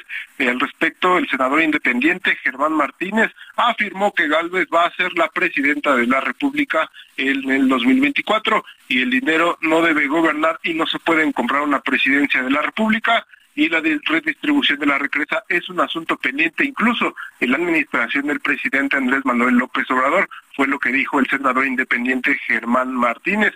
Expresó que recibir 1.400 millones de pesos no se reciben como una lluvia, sino es parte de un esfuerzo personal que ha realizado Xochitl Gálvez y un mérito como empresaria pero eh, pues también dijo que si este dinero es mal habido, ahí está la Fiscalía de la República, la Fiscalía General de la República, para que indague este tema. También se subió a este choque el diputado federal por Movimiento Ciudadano, Jorge Álvarez, quien dijo que es una de las grandes desgracias que el Ejecutivo Federal utiliza al Estado para atacar a una contrincante, sobre todo en este caso, pues para el tema de ya las elecciones presidenciales. El diputado federal por el PAN, Jorge Triana, aseveró que en este sentido Xochitl Galvez Ruiz es una persona honesta y ha sabido salir adelante a través pues de su inteligencia y también de sus empresas que las ha conformado desde cero. Incluso dijo también que la T no es por la cuarta transformación, sino también por un tráfico de influencias ya que acusó que también en la administración del presidente Andrés Manuel López Obrador se han dado a conocer casos como el de Segalmex, donde pues millones de pesos han sido eh, pues robados incluso por parte de autoridades federales. Sergio Lupita, hasta aquí la información. Misael Zavala, muchísimas gracias. Gracias, buen día. Bueno, y está en la línea telefónica Alejandra Latapí, integrante del comité organizador del Frente Amplio por México, con quien vamos a platicar de muchos temas. Pero Alejandra, si me permites, eh, buenos días primero. Buenos días y gracias a la audiencia. Oye, este, están proponiendo en el Tribunal Electoral invalidar la convocatoria y los actos de la alianza opositora del, del Frente Amplio por México. ¿Cómo ves? Hoy se va a discutir. Estaremos pendientes de esa resolución que, eh, que ahora presenta la magistrada Janino Talora con los mismos argumentos con los que votó en, en un caso similar que fue para el caso de Morena y que esos argumentos quedaron en, en Desde el comité de organización, por supuesto, estamos atentos a lo que resuelva el tribunal. Eh, Alejandra, ¿qué pasaría si hubiera eh, pues una posición diferenciada? Porque sabemos que algunos consejeros del INE pues tienen una preferencia por Morena. Bueno, creo que son dos, estamos hablando de dos casos distintos. Uno, eh, eh, el que me preguntaban ahorita sobre el proyecto de sentencia que hoy se presenta sí, en el ese, tribunal. A ese me refería, sí. Ah, eh, bueno, pues este, las resoluciones del tribunal son la última sentencia, son inatacables y son obligatorias, entonces pues tendríamos que actuar en consecuencia absolutamente. Aquí no hay ninguna confusión. Todos los, todas y todos los integrantes del, del frente, bueno, de lo que queremos que sea el frente, de lo que se está construyendo como frente, eh, estamos absolutamente convencidos de que la ley es la ley, se respeta, se acata y la última sentencia del tribunal es inatacable. Eh, Alejandra, ¿qué pasa con el Frente Amplio por México en estos momentos? Están en la etapa de la recolección de las firmas. Eh, ha habido señalamientos de que gente no, todavía hoy nos llegó una llamada temprano y nos dicen que no se han podido registrar. Yo sugeriría que no haya muchos intentos seguidos, seguidos, seguidos, porque si ya hay algún dato que ya quedó registrado, pues automáticamente el sistema sospecha de por qué tantos intentos con el mismo dato. Dejar un tiempo y volver a, intentarlo después. Pero ah, no, no fue un error meter este sistema. Claramente el sistema no ha resultado lo mejor. Eh, Sergio, yo quisiera eh, comentar con ustedes y con el auditorio, este es un proceso inédito. Estamos aprendiendo cómo hacerlo. Cuando llegamos, eh, los expertos ciudadanos, había una serie de planes y proyectos a los cuales a la última, o sea, de último momento, en un proyecto que tiene dos meses, empezamos a, a, sugerir una serie de cambios desde una visión ciudadana. Posteriormente, bueno, los, cómo estaba construida con una seguridad para poder hacer validaciones al mismo tiempo, simultáneas, descubrimos, gracias a ese gran entusiasmo que saturó en un inicio eh, pues este, el, el correr de, de la plataforma, eso permitió que nos diéramos cuenta que estaba requiriendo mucho tiempo y mucho tiempo de espera el mandar un correo y esperar que regresara la ratificación de ese correo. Eh, sacar la fotografía del IFE y esperar a que de la plataforma de, del frente saliera hacia otra plataforma para verificar los datos de la credencial. Regresar, sacar la fotografía. La fotografía salía de esta plataforma, se iba a otra para que la contrastara con eh, eh, la fotografía de la credencial para votar con fotografía. Ah, en el momento de que se la validación y la verificación de los datos de manera simultánea al registro, se eliminaron esas trabas y esa validación se está haciendo posteriormente. Eso facilitó el que ya fluyera de manera mucho más rápida. Sigue habiendo algunos este, problemas, quizás como este que me comentan, Estamos por instalar en breve una mesa para atender esos casos este, específicos, pero sí quisiera recordar que es un proceso inédito, que lo estamos este, llevando a cabo con toda intensidad y sobre la marcha. Y pues sí, no se había hecho antes, no teníamos unos precedentes sobre cómo ir construyendo esta, no solamente la plataforma, estamos todos los días eh, construyendo, diseñando y decidiendo cómo va a ser todo el proceso, porque no es solamente eh, la recolección de firmas, sino todo lo que viene, los foros, las encuestas y posteriormente la consulta, en, en un plazo de dos meses. Alejandra, ¿cuándo termina la recabación de las firmas? Eh, el 8 de agosto, pero las personas pueden seguir inscribiéndose a la plataforma hasta el día 20 de agosto para poder participar en la consulta del 3 de septiembre. Muy bien. Pues eh, gracias a Alejandra Latapí, integrante del comité organizador del Frente Amplio por México, por conversar con nosotros. Muchas gracias a ustedes y ojalá que sigan inscribiéndose. Muy buenos días. Hasta luego, muchas gracias. Muy buenos días. Sería bueno que quienes nos escuchan nos dijeran, uno, si han tratado de, de inscribirse, de inscribir sus firmas allá en el Frente Amplio por México y si lo han tratado de hacer, pues como les ha ido, algunas personas nos han dicho que no han podido. Bueno, pues a funcionarios de salud ignoraron el citatorio para comparecer ante la Comisión de Salud de la Cámara de Diputados. Eh, vamos con Elia Castillo. Muy buenos días, Sergio Lupita. Los saludo nuevamente con mucho gusto a ustedes al auditorio. Así es, los titulares de cuatro dependencias, Hugo López Gatel, subsecretario de Prevención y Promoción de la Salud, Pedro Centeno, director del ISTE, Gustavo Reyes, de la Comisión Coordinadora de Instituto Nacional de Salud, y Alejandro Barch, de la Comisión Federal para la Protección contra Riesgos Sanitarios, ignoraron el citatorio para comparecer ante la Comisión de Salud de la Cámara de Diputados. Ante la falta de confirmación, la instancia legislativa pospuso el encuentro. En reunión de trabajo de la Junta Directiva de la Comisión de Salud, el presidente de la instancia, el morenista Emanuel Reyes, anunció que de los cuatro funcionarios que fueron notificados en tiempo y forma desde hace un mes sobre su comparecencia prevista para este miércoles 19 de julio, solo el director del ISTE, Pedro Centeno, avisó que no asistiría por tener una reunión con el presidente Andrés Manuel López Obrador. Los otros tres no confirmaron su asistencia.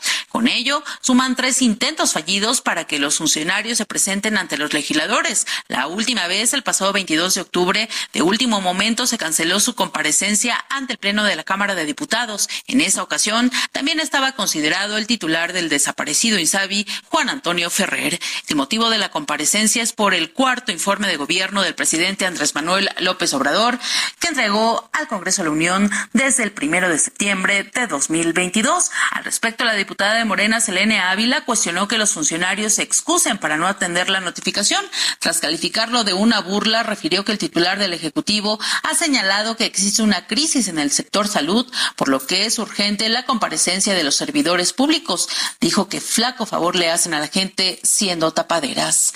El presidente de la comisión sugirió la aprobación del orden del día independientemente de que no asistan los funcionarios y declararse en sesión permanente. Sin embargo, los legisladores de oposición y de Morena consideraron como un despropósito realizar la reunión de trabajo a la espera de los titulares de las dependencias. Luego de un debate de que duró cerca de media hora, la Comisión de Salud aprobó el formato de las comparecencias, pero determinó posponer el encuentro para fecha próxima hasta que los cuatro funcionarios confirmen su asistencia. Ese es el reporte que les tengo. Muy buen día. Buen día, Elia Castillo. Son las 8 de la mañana con 24 minutos. Vamos a una pausa y regresamos.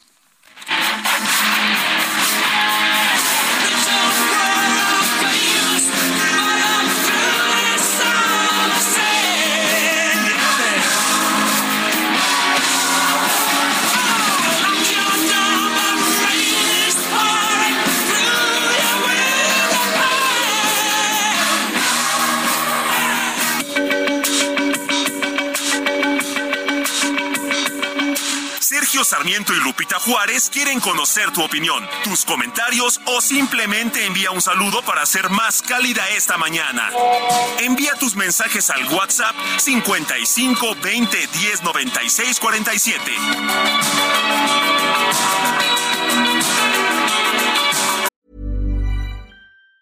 Say hello to a new era of mental health care. Cerebral is here to help you achieve your mental wellness goals with professional therapy and medication management support. 100% online.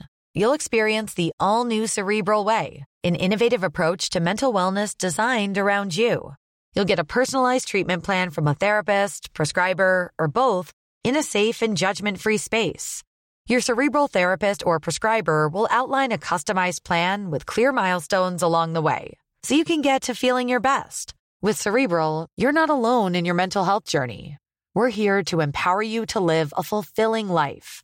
So take that first step towards a brighter future and sign up today at cerebral.com slash podcast and use code ACasts to get 15% off your first month. Offer only valid on monthly plans. Other exclusions may apply. Offer ends July 31st, 2024. See site for details.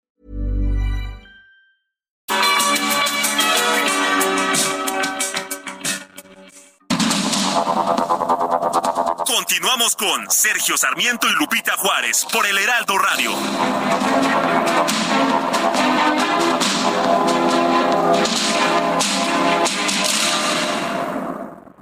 Consiéntete con la maestría y calidad milimétrica de nuestros sistemas de descanso.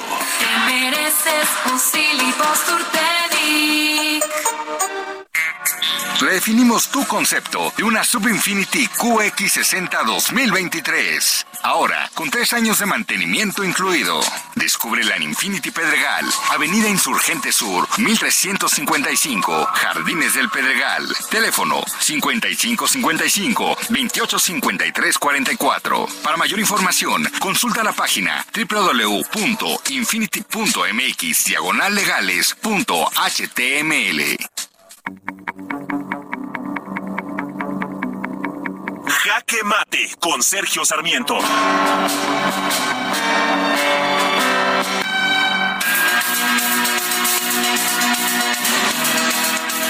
Presidente Andrés Manuel López Obrador anunció una nueva sección de su conferencia de prensa mañanera. Esta sección se llamará No lo digo yo. El que el presidente incorpore pues una sección nueva a su programa de televisión, que de eso se trata las conferencias mañaneras, no debería preocupar a nadie, excepto por el hecho de que lo que busca hacer con esta sección es darle la vuelta a las restricciones que no impone el INE, sino que impone la Constitución y la ley y que, y que las impone precisamente porque él las impulsó en la ley electoral del 2007. Como ya no puedo hablar mucho porque me cepillan los del INE, los del Tribunal Electoral, dijo, voy a tener una sección nueva que estoy proponiendo que se llame No lo digo yo. Y bueno, y esto es para dar a conocer eh, nada más lo que les conviene a los adversarios. Hay muchas cosas que se ocultan, por eso es bueno que aquí se transmitan noticias importantes para que la gente se informe más. Lo que hizo el presidente esta mañana es colocar un video de Vicente Fox, el expresidente de México, en que dice, los huevones no caben en el gobierno y tampoco en el país, a trabajar cabrones como dice Xochitl. Es lo que dice Vicente Fox en una entrevista. Lo que ha dicho Xochitl Galvez ha sido completamente distinta. Ella ha aprobado, ella ha dicho que los programas sociales son importantes, pero que además, además el gobierno tiene que impulsar una política económica sensata que permita generar empleos, que le permitan trabajar a la gente, lo cual es completamente distinto. Quizás lo que preocupa es que claramente el presidente López Obrador está señalando que él no se va a dejar limitar por el INE o por el Tribunal Electoral. Estará buscando siempre la chicanada, estará buscando siempre darle la vuelta a, la legislación, como lo hizo cuando la Consejería Jurídica de la, de la Presidencia se negó a aceptar las medidas cautelares, perdón, las medidas cautelares del INE. Y parece que así vamos a ver, pues, una de las campañas más largas de la historia de México, sí, eh, un año, un año de campaña vamos a ver en que claramente el presidente de la República ya nos dijo va a intervenir. Yo soy Sergio Sarmiento y lo invito a reflexionar.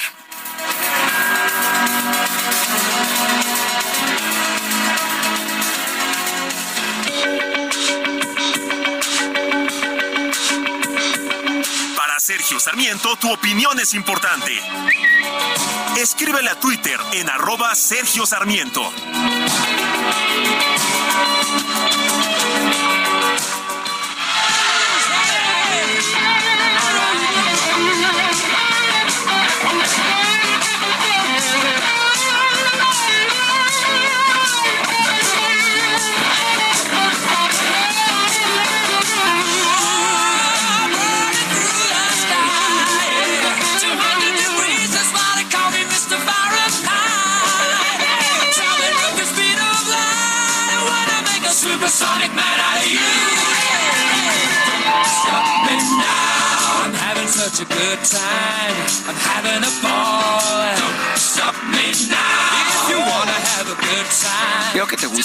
Lupita. Sí, es una de mis favoritas, mi querido Sergio. ¿No te pone de muy, muy, muy buenas? Bueno, pues si dicen Don't Stop Me Now, no me detengan ahora, pues será que no nos podemos detener, ¿verdad, Lupita? De ninguna manera. Y eso que es miércoles, Y ¿eh? eso que es miércoles, así que échenle ganas, ya falta poco.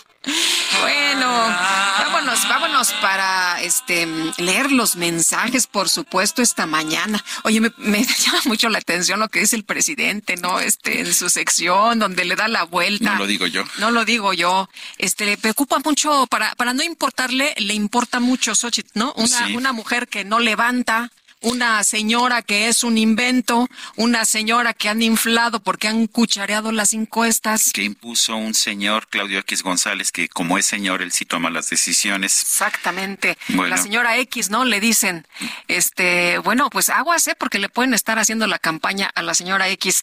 Bueno, nos dice uno de nuestros eh, amigos del auditorio, Salvador Gutiérrez. Buenos días, Sergio y Lupita. Les comento que una vez simplificado el registro al frente opositor fue sencillo inscribirme, al igual que lo hizo mi esposa. Felicidades por el programa. Gracias, Salvador.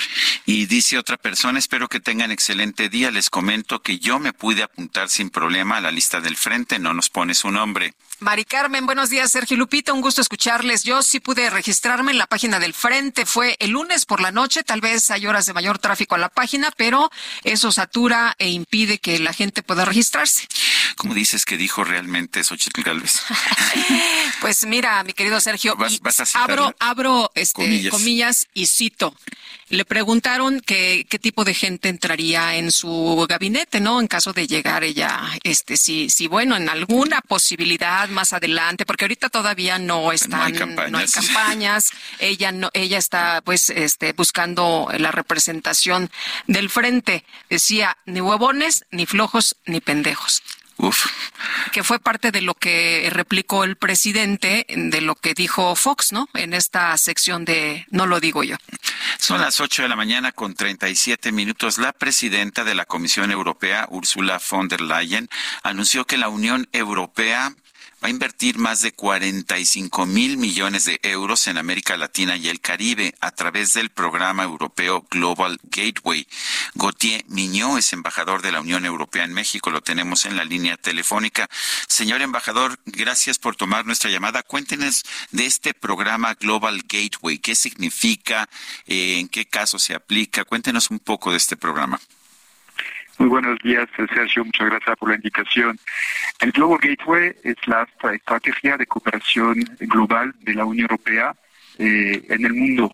Y, la idea es que sirva esta estrategia de puerta de entrada para acompañar a nuestros socios globales hacia la triple transición, la transición verde, digital e inclusiva que estamos implementando en la Unión Europea y que es necesaria para toda la humanidad. Entonces, eh, en eh, América Latina y en el Caribe también queremos, eh, estamos implementando esta estrategia eh, que busca aumentar las inversiones para la conectividad y, para las, inversiones verdes en particular, digitales e inclusivas en, esa región. ayer y antier tuvo lugar la cumbre en, en Bruselas entre los 33 países de América Latina y el Caribe y los 27 de la Unión Europea y ahí se refrendó esa, esa voluntad compartida. Se presentó una primera serie de 135 proyectos en eh, los distintos países de la región y también algunos proyectos regionales en el marco de esta estrategia Global Gateway.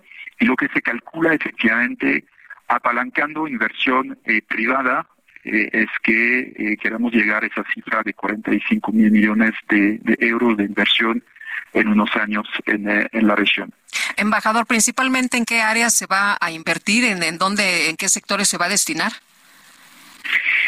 Son sectores como la energía verde, los transportes eh, sostenibles, la infraestructura, los temas digitales, la salud, la educación, la investigación y, con un enfoque eh, no solamente hacia la sostenibilidad, sino también hasta el respeto eh, de la soberanía de los países, evitar el sobreendeudamiento, evitar lazos de dependencia, es también una, característica de este programa Global Gateway.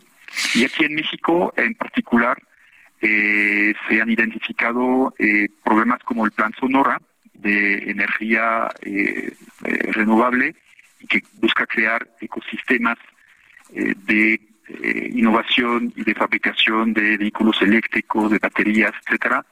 Temas como eh, la gestión integrada del agua, que es un reto a nivel, eh, a nivel nacional casi. Eh, temas como la regencia sanitaria y la producción de vacunas.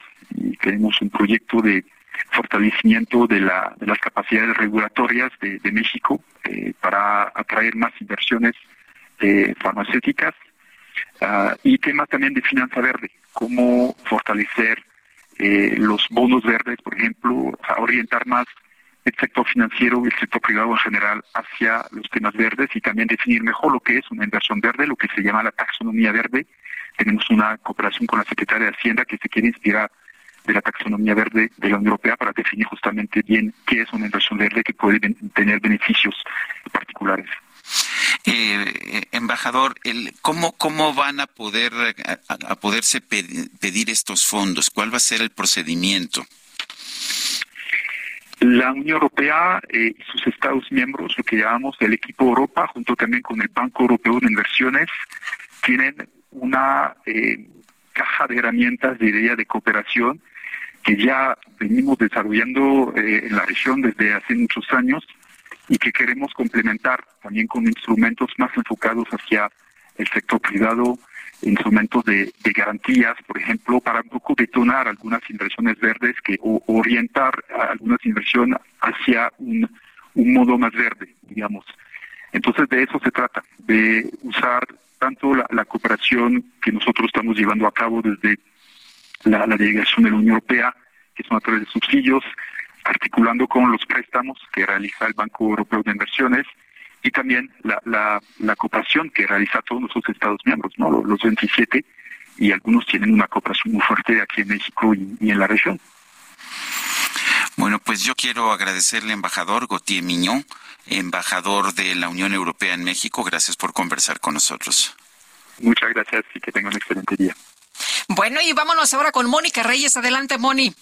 Hola, ¿qué tal? ¿Cómo están? Sergio Lupita, qué gusto saludarlos esta mañana y a ustedes amigos del Heraldo Radio, por supuesto que también. ¿Y qué creen? Yo les quiero platicar que de acuerdo a estudios científicos, está comprobado que las enfermedades surgen por falta de nutrientes, también por la pérdida y oxidación de las células de nuestro cuerpo. Así es que las células dañadas solo pueden regenerarse. ¿Saben con qué? Con células madre. Y hoy, claro, pues ya les traemos aquí un tratamiento que ha tenido resultados sorprendentes. Está con nosotros aquí conmigo Arisbet Chávez y nos va a platicar de esta buenísima noticia de las células madre. Aris, qué gusto saludarte esta mañana. Platícanos todo, por favor, todo. Qué gusto saludar a nuestros amigos del Heraldo, a Sergio y a Lupita. Fíjate que este tratamiento está elaborado a base de células madre. Fue investigado por el Instituto de Fisiología Celular y científicos del Instituto Politécnico Nacional. Las células madre ayudan a regenerar nuestros órganos de una manera natural y sobre todo muy eficaz. Este tratamiento también te ayuda a regenerar cartílago, tejido, hueso. La piel se regenera logrando una apariencia mucho más joven. Además, cicatriza y repara la piel de todo tu cuerpo. Las células madre actualmente tratan más de 80 enfermedades, entre ellas diabetes, lupus, tumores, Parkinson, artritis reumatoide, tiroides. Va a mejorar muchísimo tu sistema circulatorio. Esto evita enfermedades del corazón, Alzheimer, en donde tenemos excelentes resultados, y frena la propagación de células cancerígenas. Esto le da a los pacientes una mejor calidad de vida. Además, cuando tú tomas este tratamiento, mejoras tu función renal, depuras y regeneras el hígado. Además, mejora tu sistema nervioso central. Esto es importantísimo porque nos ayuda a tratar migraña, depresión, ansiedad y estrés. Ay, qué maravilla. Las células madre son una maravilla en este tipo de cuestiones y además son muy buenas para fortalecer nuestro sistema inmunológico. De esta manera evitamos todo tipo de enfermedades, incluyendo las respiratorias.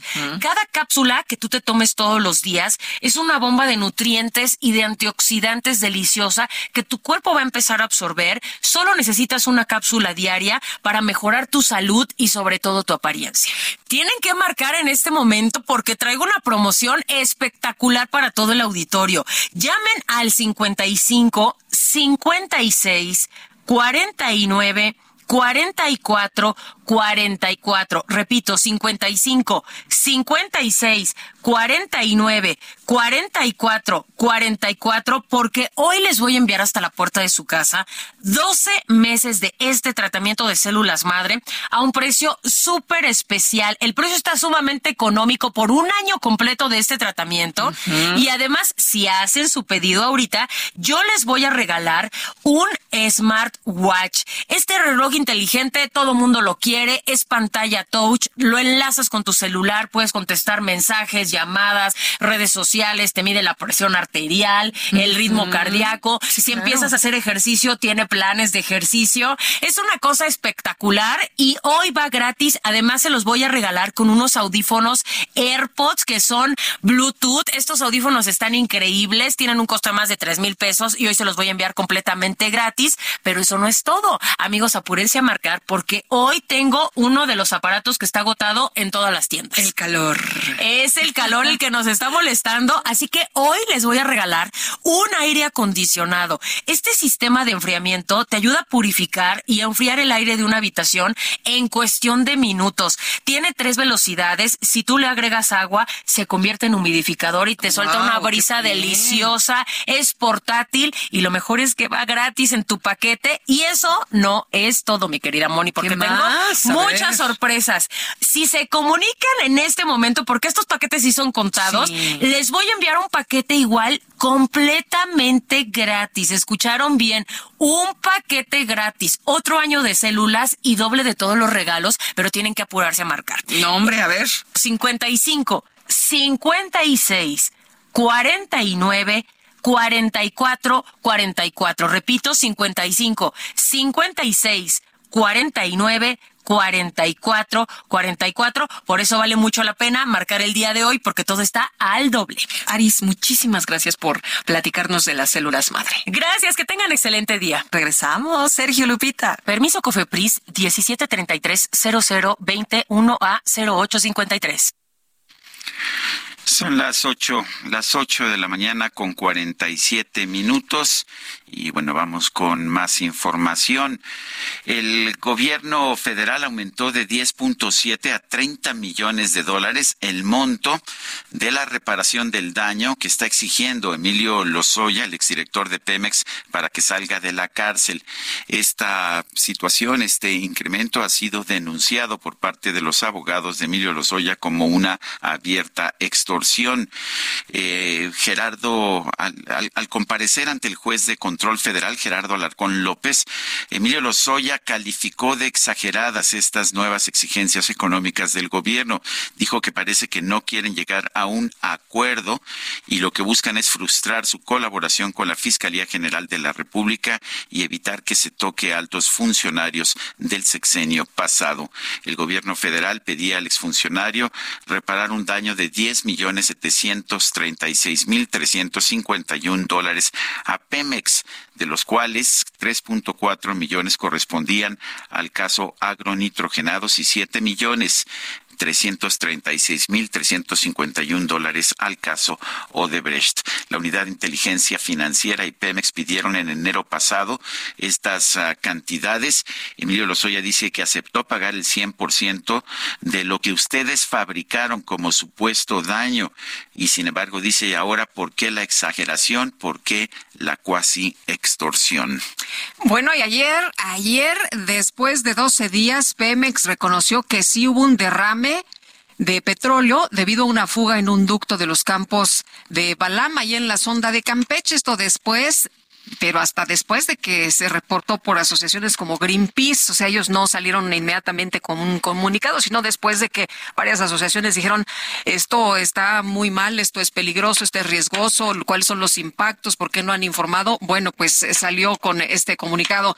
Aleira Lares, directora de campañas de Greenpeace México. Aleira, muchas gracias por platicar con nosotros esta mañana. Muy buenos días.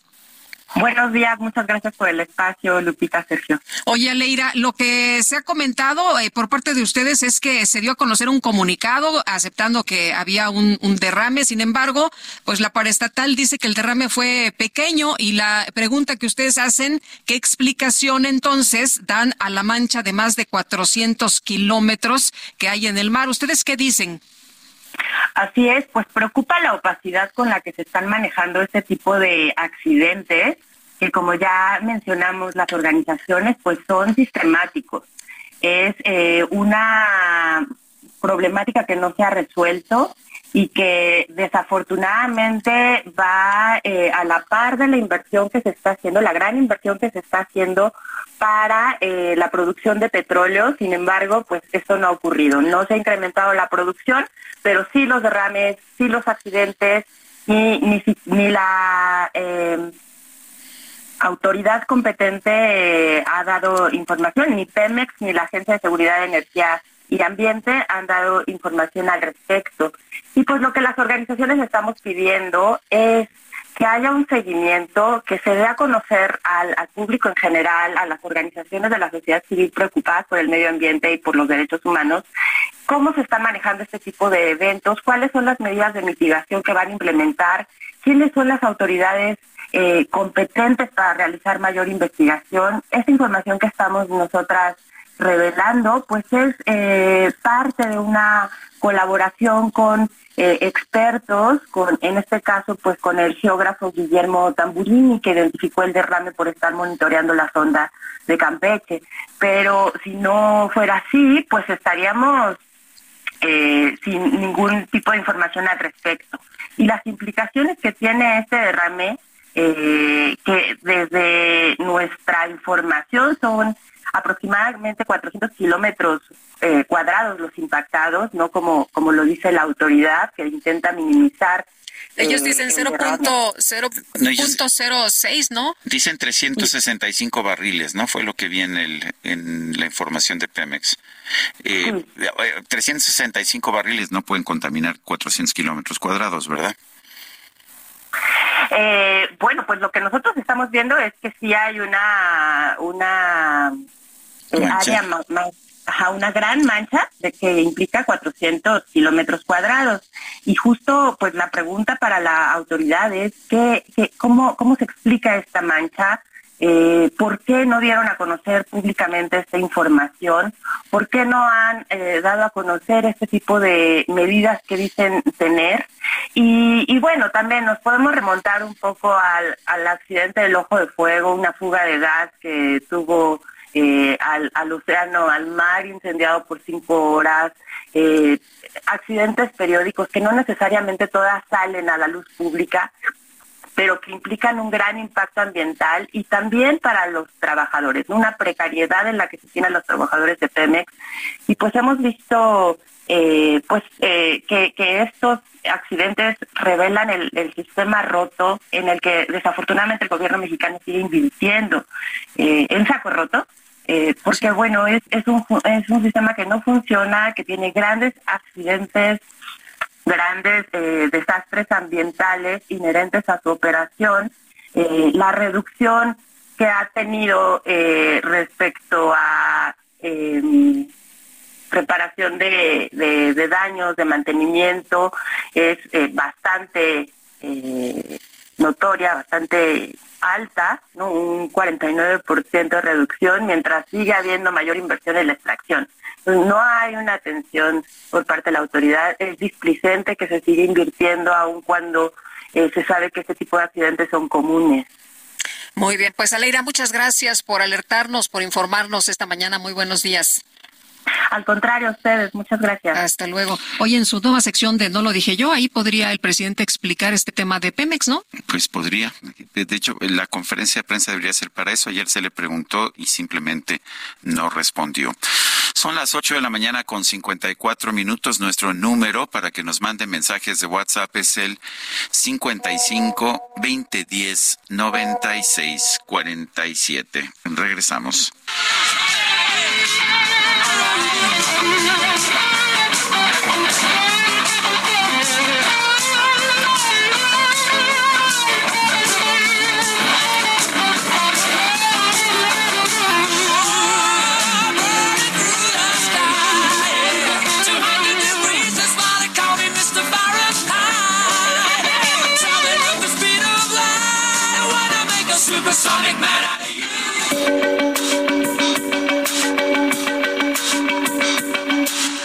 Sarmiento y Lupita Juárez quieren conocer tu opinión, tus comentarios o simplemente envía un saludo para ser más cálida esta mañana. Envía tus mensajes al WhatsApp 55 20 10 96 47.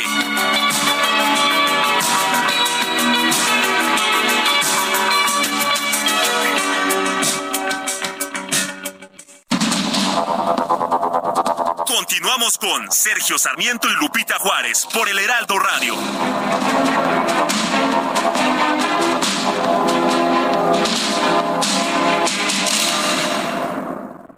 Toma un minuto y piensa en tu momento favorito, en tu graduación, por ejemplo. Ahora piensa en todas las empresas que se necesitan para hacerla posible. Las que rentan los salones, las que hacen la comida, las empresas al comprar y vender entre sí generan economía para miles de familias. Cierto. Radio y Televisión Mexicanas. Voz de las empresas. Consejo de la Comunicación. Hola, mi nombre es Paola Flores, soy diseñadora de interiores y te invito a Expo Mueble Internacional la feria líder de muebles y decoración en América Latina.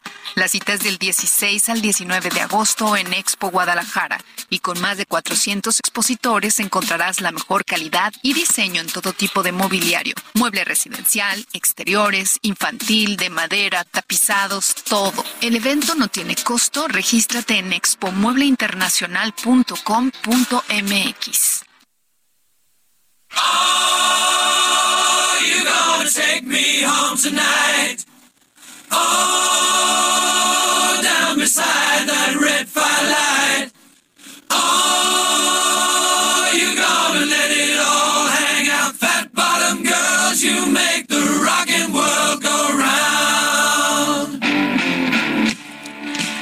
se llama Fat Bottomed Girls, o sea, chicas de traseros grandes. Y lo que dice, lo que dice esta canción, estamos escuchando al grupo Queen, es que las chicas de traseros grandes hacen que el mundo dé vueltas. ¿Cómo ves tú, Guadalupe? Bueno, pues este también ¿cu- ¿cuál era la, la canción esta de mm, Megan, ¿cómo se llamaba? Megan Trainor? Ah, sí, este, sí, la de... About, about my base o qué era? Sí, sí, no me acuerdo cómo se llama, pero también, también hablaba También de hablaba, estas sí. chicas de traseros grandes. En fin, eh, lo que hace aquí el grupo Queen es que ofrece una especie de homenaje a estas chicas de traseros grandes que por algunos son despreciadas y por otros admiradas.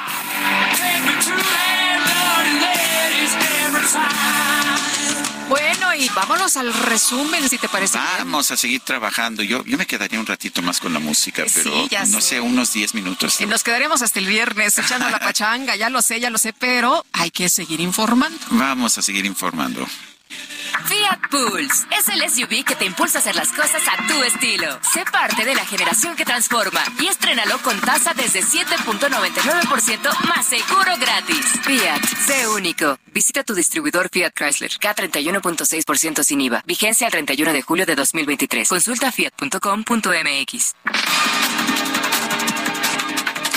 Bueno, pues ante las medidas cautelares del INE y del Tribunal Electoral que le impiden intervenir en el proceso electoral que ya está en marcha, el presidente López Obrador presentó durante la mañanera de hoy una nueva sección titulada No lo digo yo.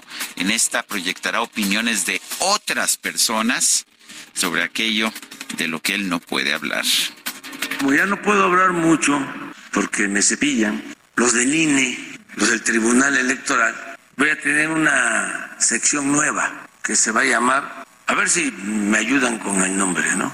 Yo estoy proponiendo que se llame, no lo digo yo, no lo digo yo y nada más lo ponemos aquí, ¿sí?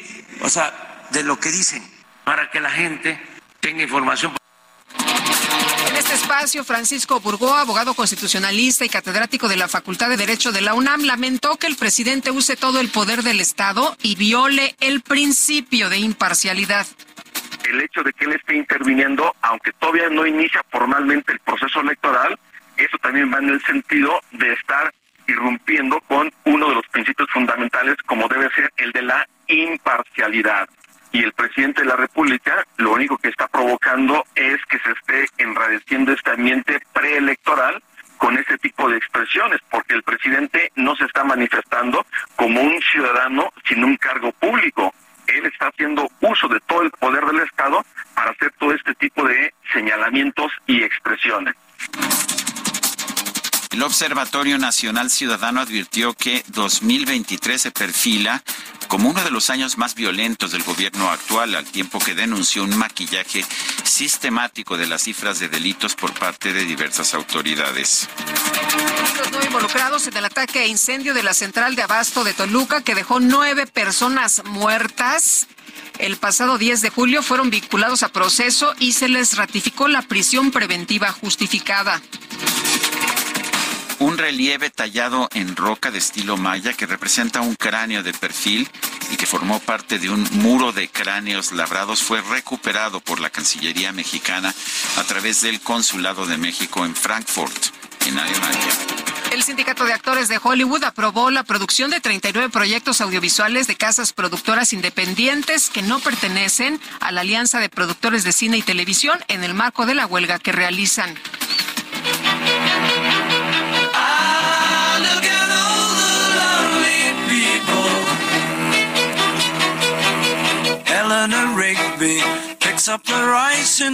Paul McCartney lanzará un podcast este otoño. Ahí explorará el proceso de creación de 12 de sus canciones más icónicas. Los episodios del podcast Welcome to McCartney, A Life in Lyrics, es en su primera temporada se van a centrar en clásicos como Eleanor Rigby, que estamos escuchando, Let It Be, Penny Lane, Uncle Albert, Admiral Halsey, Here Today, Jenny Wren, Too Many People y otras canciones. No one comes near. Look at him working. Descubre nuestro sub más lujoso, Infinity QX80 2023. Experimenta una total tranquilidad al recibir la protección inigualable de Infinity Black por 5 años. Visítanos en Infinity Polanco, Calzada General Mariano Escobedo, 476, Anzures. Teléfono 5590-357748. Para mayor información, consulta la página www.infinity.mx, diagonal legales.html. The summer is magic, is magic. Oh, oh, oh. The summer is magic.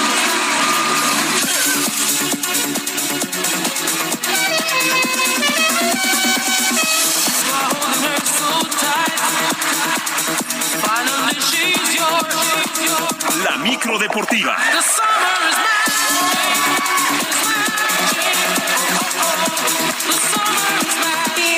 seguimos, seguimos con la micro deportiva. Qué buena música trae también. Sí, dan ganas de subirse. Buenas bocinas, ¿eh? ¿Cómo estás, mi querido Julio Romero? Muy bien. Buenos días. Muy bien, Lupita, Sergio, amigos del auditorio, qué placer saludarles. No, ya le, le- le invertimos en una buena caja y en un buen amplificador y su buen ecualizador. Ya sabes, bien ochentera la micro.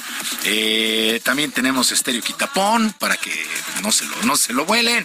En fin, está tuneada. Está tuneada esta micro deportiva. Efectivamente, para que la música suene y suene a todo lo que da, como la información el día de hoy.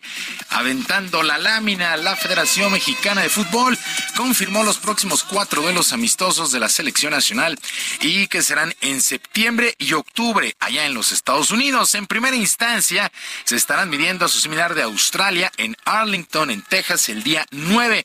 Posterior, el 12, enfrentarán a Uzbekistán en Atlanta. Para el 14 de octubre regresa la actividad enfrentando a Ghana en sede por definir y en el plato fuerte el tricolor verá las caras ante Alemania en la ciudad de Filadelfia el 17 de octubre. Así prácticamente estará cerrando el año. Se espera que en un par de semanas ya como máximo se dé a conocer al director técnico, al definitivo. Por supuesto, Jaime Lozano, hay que recordarlo, fue interino hasta la Copa de Oro que ganó y está esperando pues la determinación de si continúa o no o si llega alguien más. Lo están estudiando mucho allá en la Federación Mexicana de Fútbol. Y ya que estamos en los Estados Unidos, el exfutbolista y codueño del Inter de Miami, David Beckham, dejó entrever la posibilidad de que su contratación estrella Lionel Messi deberá esperar para debutar, por lo que no estaría ante Cruz Azul en el inicio de la League's Cup este viernes. Beckham eh, aseguró que a pesar de las condiciones del argentino necesitará tiempo para adaptarse físicamente, ya que tendrá pocos entrenamientos. De costar un boleto 30 dólares para este duelo entre Cruz Azul y el Inter de Miami. se Eso es lo que andábamos preguntando tempranito, Sergio. y yo. 600 dólares. 600 dólares. Ya hay. No, no me va a alcanzar. Y, y luego para que David Beckham diga, pues no es que no sabemos si va a debutar Messi, las localidades están agotadas, costaron de 30 a 600 dólares para ver el debut de Messi y está en duda, en duda porque ya arranca este viernes. Ah, bueno, eh, miren, hay que decirle al señor Gerardo Martino, que es el director técnico del Inter de Miami, que lo ponga a jugar, va contra Cruz Azul, es el último lugar de la MLS contra el último lugar de la Liga MX, me parece que tiene buenas posibilidades de lucir Lionel Messi contra Cruz Azul, definitivamente que lo ponga. O sea, que no le dé vueltas al asunto del señor Martín. Yo Bueno. sé de unos cuates aquí que le van al Cruz Azul. Eh, yo también, yo también, pero pues hay que decirles la, la realidad es esa, no han ganado un solo punto, es el único equipo del fútbol mexicano que no ha ganado un solo punto. Bueno, y para este mismo viernes 21, los Esmeraldas de León jugarán ante el Vancouver en la fecha 1 de la League's Cup.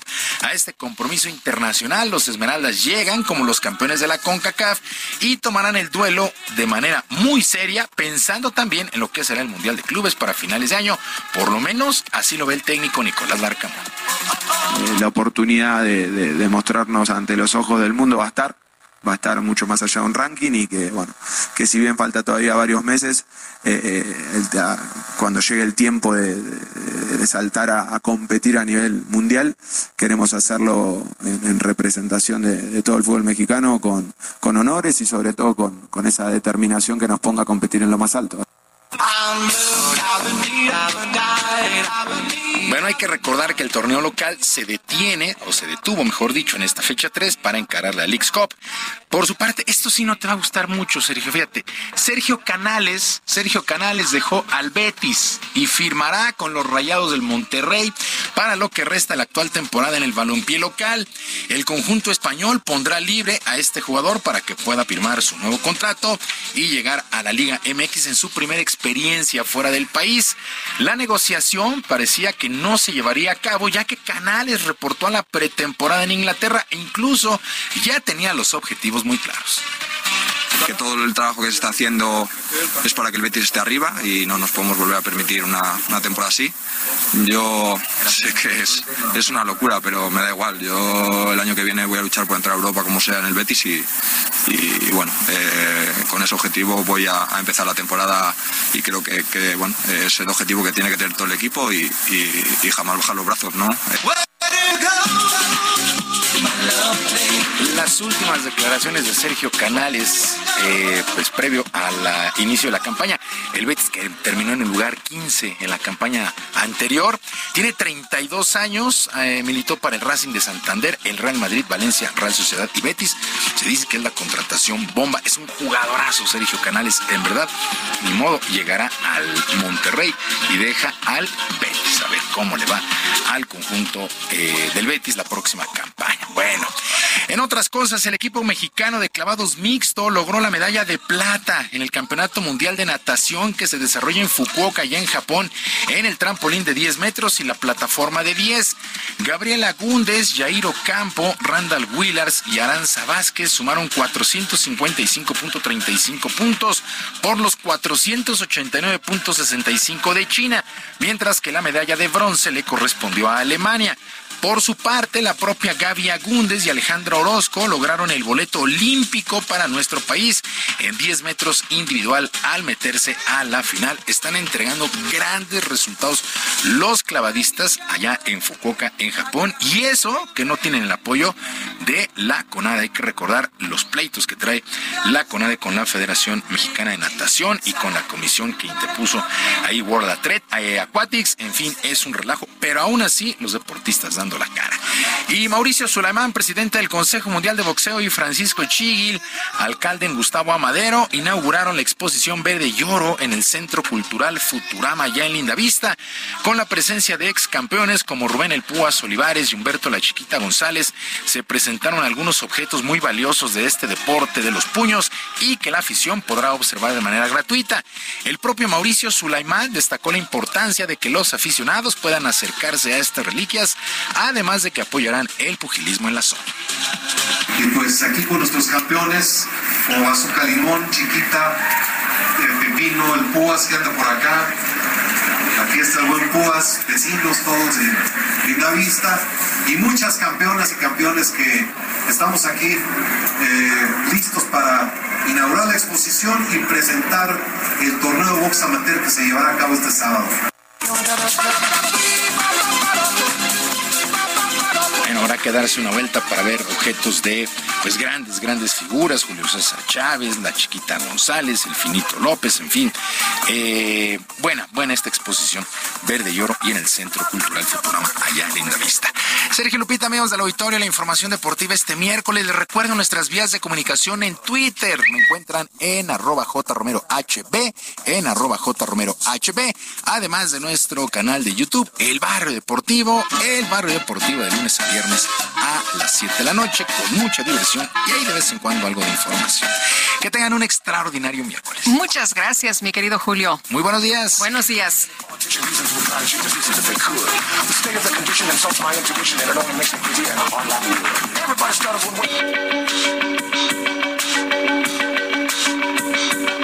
Para Lupita Juárez, tu opinión es importante. Síguela en arroba Lupita Juárez H.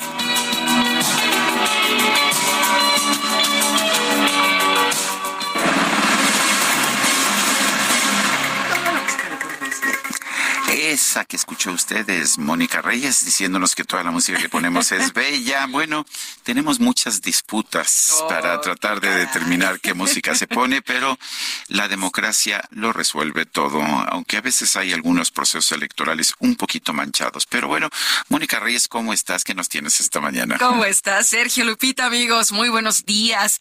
Pues hoy les vengo a platicar de Broxel, que es la cuenta que lo tiene todo. Genera 10% de rendimiento anual. Tu dinero siempre estará disponible y a la vista. También puedes tener una cuenta en pesos y una en dólares en la misma aplicación. Y una tarjeta en pesos y otra también en dólares con aceptación mundial para comprar en línea y en establecimientos. Así es que manda y recibe dinero de cualquier banco directo a tu cuenta en tu celular. Regístrate en broxel.com porque con Broxel tú cuentas, tú mandas. Gracias, nos escuchamos al ratito. Gracias, gracias a Mónica Reyes. Bueno, el director del IMSS, Zoe Robledo, anunció que otorgarán atención médica y psicológica a la familia de la menor eh, que, como usted sabe, eh, pues eh, falleció eh, ahí en uno de los elevadores que no funcionaba y, bueno, desgraciadamente perdió la vida eh, prensada ahí en el, en el elevador. Y, bueno, pues lo que está haciendo el IMSS es ayudar a la familia, van a dar becas educativas para los hermanos y, bueno, además de otro tipo de atenciones. Vamos a escuchar. Con respecto al lamentable y doloroso fallecimiento de la pequeña Aitana, y en seguimiento a lo informado el pasado miércoles, quiero compartirles nueva información. El sábado convoqué a sesión extraordinaria al Consejo Técnico del IMSS, que es el máximo órgano del instituto. Ahí les planteé una serie de medidas de apoyo y de atención para la familia. Entre los acuerdos más importantes y que puedo compartirles están los siguientes. Atención médica, seguro de salud y acompañamiento psicológico permanente al núcleo familiar de Aitana, becas educativas para sus hermanos mayores de 17 y de 20 años, medidas económicas que atienden a la esfera afectiva y medidas económicas que atienden la esfera material. Por petición expresa de la familia, estas no las haré públicas. Además, medidas de no repetición y de memoria. Ya con estos acuerdos aprobados, el domingo viajé a Tinum, en Yucatán, para reunirme el lunes con el señor Patricio y la señora Karina, papá y mamá de Aitana. Ahí, en su casa, pude informarles personalmente de estas medidas, pude reiterarles las condolencias de todo el IMSS, pero también pude manifestarles mi indignación, personal, como padre de familia, y con ellos, en persona, asumir compromisos puntuales. Desde el primer momento ha habido presencia de parte del Seguro Social a través de un grupo y un equipo multidisciplinario. Se han tenido varias reuniones con la familia, adicional a la comunicación personal que hemos mantenido. Durante esta visita, don Patricio, padre de Aitana, me dijo algo muy importante que tendré presente durante todo este proceso y quizá durante toda mi vida. Y hoy se los quiero compartir. Me dijo, póngase en mi lugar. Yo confío que si los resultados de las investigaciones le satisfacen a usted, que también es papá, y lo dejan tranquilo a usted, me dejarán tranquilo a mí. Bueno, pues ahí lo que dice el director del Instituto Mexicano del Seguro Social, Zoé Robledo. 9 con 20, la Fiscalía General de Oaxaca informó que inició una investigación por homicidio, eh, cuya principal línea es indagar una venganza personal. Esto, bueno, vamos con Karina García que nos explica cuál es el caso. Así es, la Fiscalía de Oaxaca descartó el delito de robo y estableció como principal línea de investigación la venganza personal en el homicidio de José Ortiz Girón, turista del Estado de México, el cual se desempeñaba como notario público 113 en esa localidad. El hombre originario de Ciudad Nezahualcóyotl fue atacado con un arma blanca por dos sujetos que viajaban a bordo de una motocicleta cuando caminaba en la calle de Jesús Carranza, casi esquina García Vigil, a unos pasos del ex convento de Santo Domingo de Guzmán. Aunque en un principio las autoridades expusieron que se trató de un asalto, la Fiscalía manifestó en un comunicado de prensa que la víctima había recibido una serie de amenazas recientemente, por lo que se estableció como principal línea de investigación la venganza personal. El notario público no fue despojado de sus pertenencias. Ante ello, la Fiscalía del Estado abrió una carpeta de investigación para dar con él o los responsables de este hecho. Es el reporte desde Oaxaca. Bueno, pues gracias, gracias a Karina García por, por esta información sobre la muerte de este turista. Bueno, y el australiano Timothy Shaddock llegó a tierra firme al puerto de Manzanillo en Colima después de naufragar. Qué bárbaro, se aventó tres meses ahí en el Océano Pacífico, acompañado solo de, de su perrita. Marta de la Torre, cuéntanos, ¿qué tal?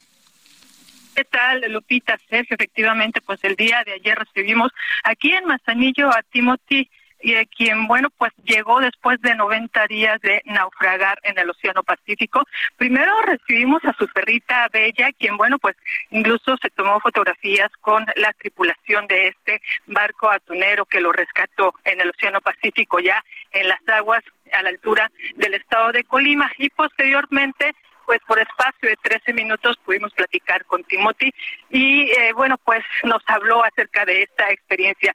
Él lucía completamente pues delgado, eh, agotado, por supuesto, un poco en shock, pero contento muy feliz y sobre todo pues muy agradecido con la tripulación, con el dueño de la empresa, con los mexicanos por eh, haberle salvado la vida. Incluso pues destacó que su perrita Bella es mexicana.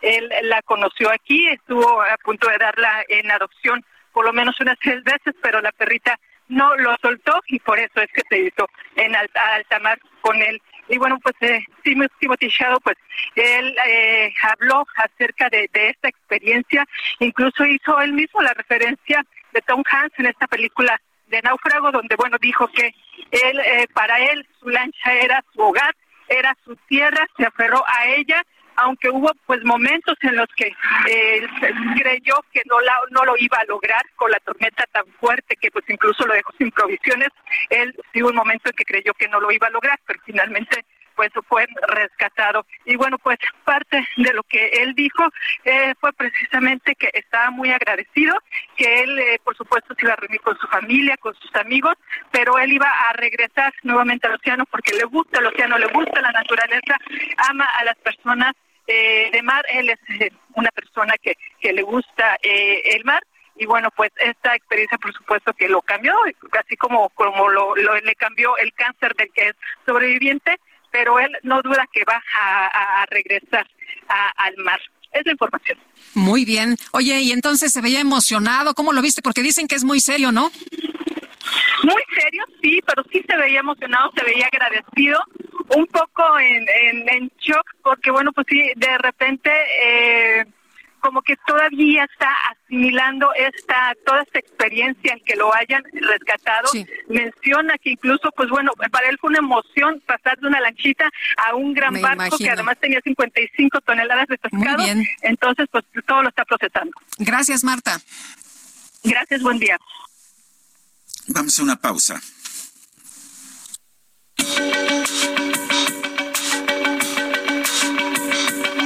Sergio Sarmiento y Lupita Juárez quieren conocer tu opinión, tus comentarios o simplemente envía un saludo para ser más cálida esta mañana. Envía tus mensajes al WhatsApp 55 20 10 96 47.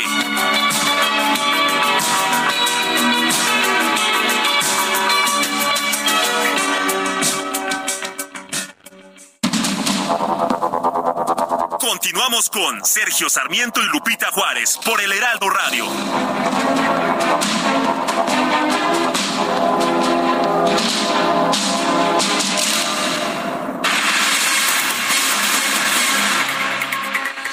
Son las nueve de la mañana con 31 minutos. La CANIRAC, la Cámara Nacional de la Industria de Restaurantes y Alimentos Condimentados, ha informado que ha obtenido una suspensión definitiva contra el decreto que reforma el reglamento de la Ley General para el Control del Tabaco. Germán González es presidente nacional de CANIRAC, está en la línea telefónica. Germán González, gracias por tomar nuestra llamada. Cuéntenos exactamente qué representa esta suspensión, de, suspensión definitiva, qué se pidió, qué, se está concediendo en las medidas de esta suspensión. Muy buenos días, eh, Sergio. Muchas gracias por el espacio. Realmente, ¿qué es lo que logramos en términos muy generales?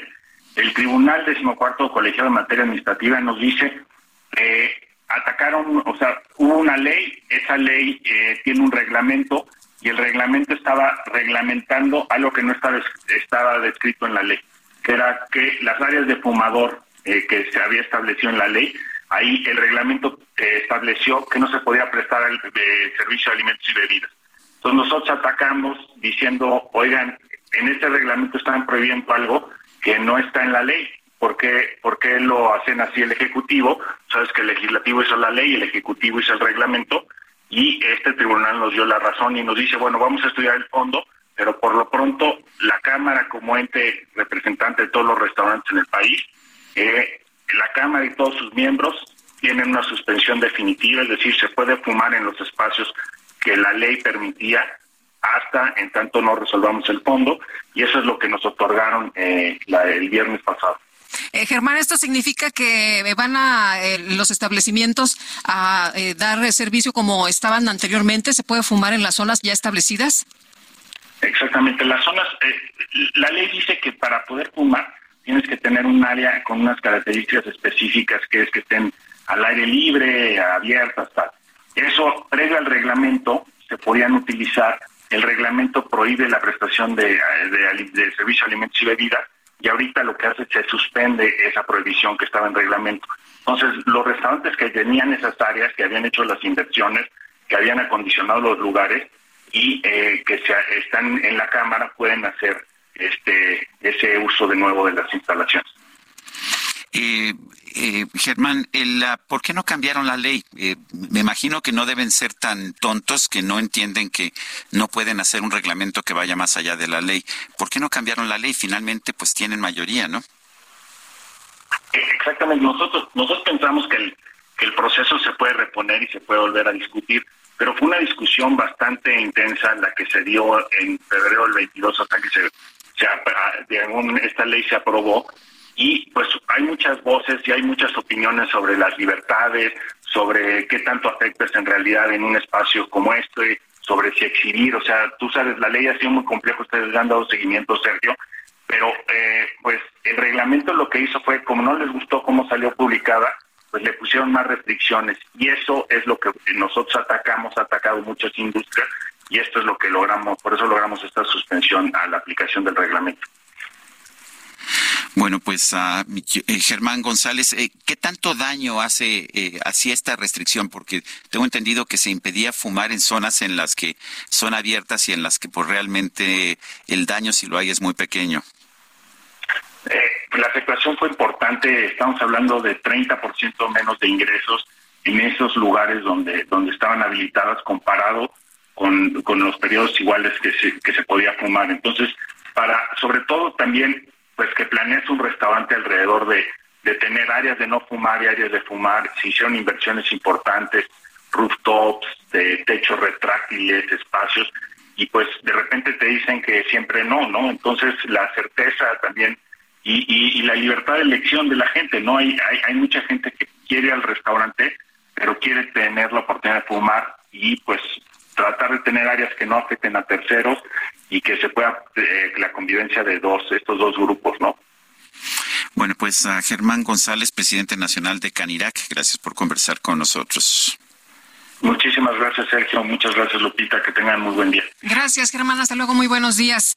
Oye, Sergio, y fíjate que Erika Velasco, que es eh, reportera de Latinus, escribe hoy en su cuenta de Twitter, AMLO estrenó la sección No lo digo yo. Pero dice Hasta que... la vimos, ¿no? La entrevista Sí, con este Vicente con Fox. Vicente Fox. eh, dice que usó un fragmento de la entrevista de Latinos. ¿Cómo la ves? Ese que tanto ataca a que latinos, ya sabes, y que no le gusta y todo este rollo. Bueno, pues eh, usó un fragmento el presidente en la mañanera de hoy de Latinos, en esta donde sale precisamente Vicente Fox. Solo, dice Erika Velasco, que decidieron difuminar nuestro logo. Y ni siquiera el presidente dio crédito al usar el material. ¿Cómo la ves desde ahí? Eso ¿Derechos sí- de autor? Eso se llama violar de- los derechos de autor, ¿verdad? Se me hace que sí. Se me hace que sí. Y bueno, pues este, híjole, yo no sé si Latinos va a, a demandar o qué va a hacer, pero por lo pronto, pues ahí está la información. Son las nueve con treinta y seis. Vamos con Mónica Reyes. Mónica, ¿qué nos tienes? Aquí estamos, Sergio Lupita, amigos del Heraldo Radio. Pues les tengo lo siguiente. A ver, Broxel es la cuenta que lo tiene todo. Genera 10% de rendimiento anual y tu dinero siempre estará disponible y a la vista. También puedes tener una cuenta en pesos y una en dólares en la misma aplicación. También una tarjeta de pesos y otra en dólares con aceptación mundial para comprar en línea y en establecimientos. Manda y recibe dinero de cualquier banco directo a tu cuenta en tu celular. Así es que regístrate en broxel.com porque con Broxel tú cuentas, tú mandas. Gracias, buen día. Buen día. Gracias, Mónica. Bueno, pues hubo un accidente en una mina carbonera de Coahuila y ha dejado dos personas sin vida, de acuerdo con los primeros reportes. Dos trabajadores de esta mina en Sabinas, Coahuila, cayeron de una altura de 10 metros, imagínense nada más. El eh, subsecretario de Protección Civil confirmó las muertes de estas dos personas, mineros, en ese pozo de carbón del predio La Fuga, ejido El Mezquite, municipio de Sabinas, en la región, otra vez en esa región carbonífera del estado. Bueno, pues ah, vamos, vamos con más información. Eh, una, una niña de 11 años de edad apuñaló a los agresores de su madre allá en Na- Nayarit. Eh, la información que, que estamos recibiendo señala que la mujer llamada Ariana Rosa, de 33 años, arribó en un vehículo la noche del domingo 16 de julio en compañía de su hija, una menor, a su domicilio ubicado allá en calle Ejido, en la ciudad de Tepic, en Nayarit. Eh, aparentemente, los hermanos de la expareja de esta mujer, identificados como Eric N. y Uriel N., eh, estaban, este, la, la estuvieron agrediendo, la estuvieron golpeando hasta dejarla inconsciente. La niña, en un intento por defender a su madre, ingresó al domicilio, eh, sacó un cuchillo y con este cuchillo lesionó en la espalda a los agresores, provocando a uno de ellos cuatro heridas y al otro seis, los dos en la espalda. Los hombres de, los hombres se retiraron del lugar para defenderse, mientras que los vecinos que presenciaron los hechos llamaron al número de emergencias. Una ambulancia arribó para trasladar a la mujer golpeada a un hospital. Los hombres fueron detenidos más tarde. Según la Fiscalía de Nayarit, el día jueves 19 de julio se llevará a cabo la audiencia inicial para determinar su situación jurídica. Esperemos que no castiguen a la niña y que sí castiguen a los agresores, pero ya sabe usted cómo es la justicia en nuestro país. Bueno, hoy el Instituto Nacional de Estadística y Geografía publicó su encuesta nacional de seguridad pública urbana. ¿Qué se encontraron? Pues vamos a preguntarle directamente al doctor Oscar Jaimes Bello, es director general de Estadísticas de Gobierno, Seguridad Pública y Justicia del INEGI. Doctor, ¿cómo está? Buenos días. Muy buenos días, Lupita, Sergio, un gusto saludarlos. Muchas gracias por la invitación. Cuéntenos, ¿qué fue lo que encontraron? ¿Qué datos hay? Eh, bueno, esta encuesta, la encuesta nacional de seguridad pública urbana que se publicó el día de hoy, corresponden los resultados al segundo trimestre de este año, es decir, a junio, junio de 2023. El 62.3% de la población de 18 años y más consideró que es inseguro vivir en su ciudad a causa de la delincuencia. Esto, eh, bueno, pues se compara con el periodo anterior, el trimestre de eh, primer trimestre a marzo, eh, que el nivel era de 62.1%, entonces estamos en los mismos niveles ahora con 62.3%. Las mujeres tienen una mayor percepción de inseguridad que los hombres, 68.6% de las mujeres de 18 años y más, en el caso de los hombres el 54.8% de los hombres de 18 años y más.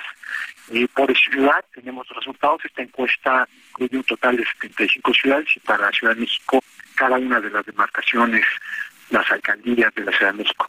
Entonces, un total de Eh, Sigo viendo que Fresnillo está eh, de, de nuevo dentro de las más altas, ¿no? De donde la gente se siente inseguro. Fresnillo, Zacatecas, donde pues hemos visto estos ataques, estos enfrentamientos del crimen organizado, este, ejecuciones, en fin.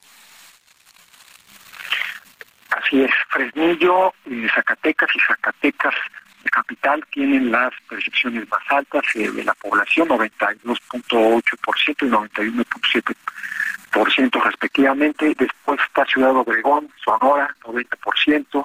Ecatepec de Morelos, el Estado de México, 87.6%, y después Irapuato, Guanajuato, con 87.3%, y las ciudades que tienen un menor nivel de percepción de porcentaje de la población de 18 años y más que percibe que su ciudad es insegura por la delincuencia están San Pedro Garza García eh, con 13.2%, Nuevo León, después Benito, la delegación de la alcaldía, Benito Juárez, en la Ciudad de México con 19.8%, Piedras Negras 20%, Guajimalpa 20% también, Saltillo 22%. El, ah, eh, pues son, son son cifras cuál, son cifras interesantes. ¿Cuáles son los las ciudades en donde hay menos percepción de inseguridad?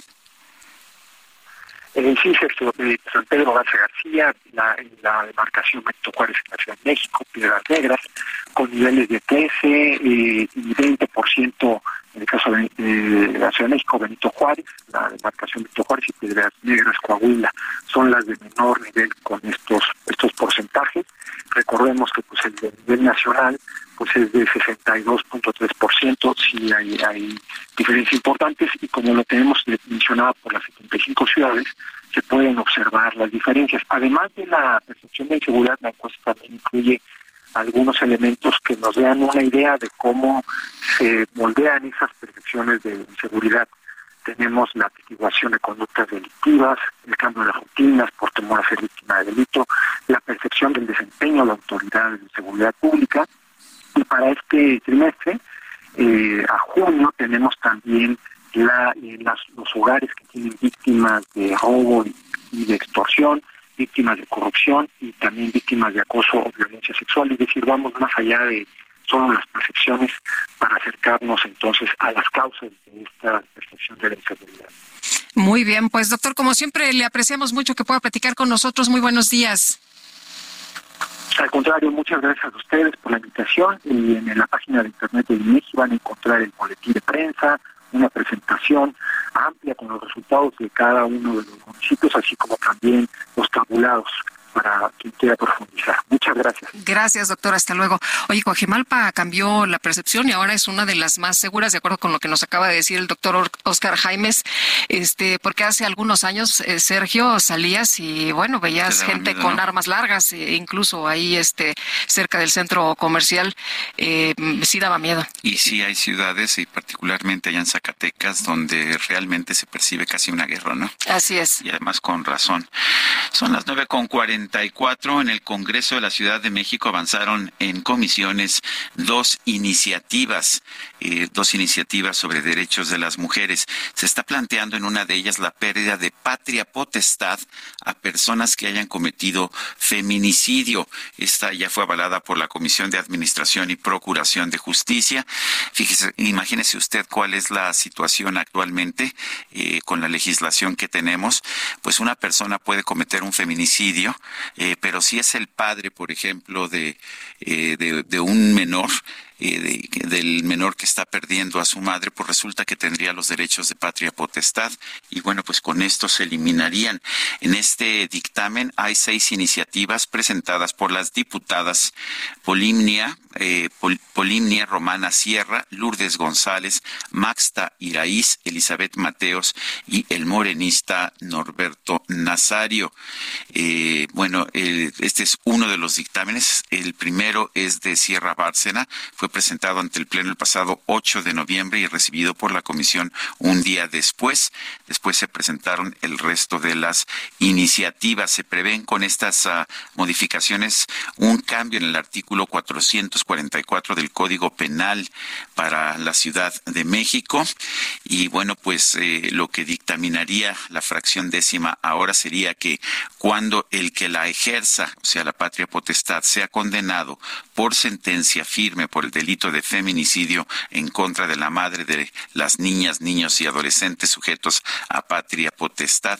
Y esto pues se perdería esa patria potestad. Y Sergio, como siempre decimos, cuando hay buenas noticias nos gusta dar el lado amable de la noticia y vamos a platicar precisamente con Claudia Aguado Hernández, directora de Soriana Fundación y Soriana Universidad, porque resulta que la escuela Educer, patrocinada por Soriana en un 90% por la fundación, está graduando a su primera generación de estudiantes de nivel primaria. Claudia, ¿cómo te va? Qué gusto, ¿cómo estás? Muy buenos días.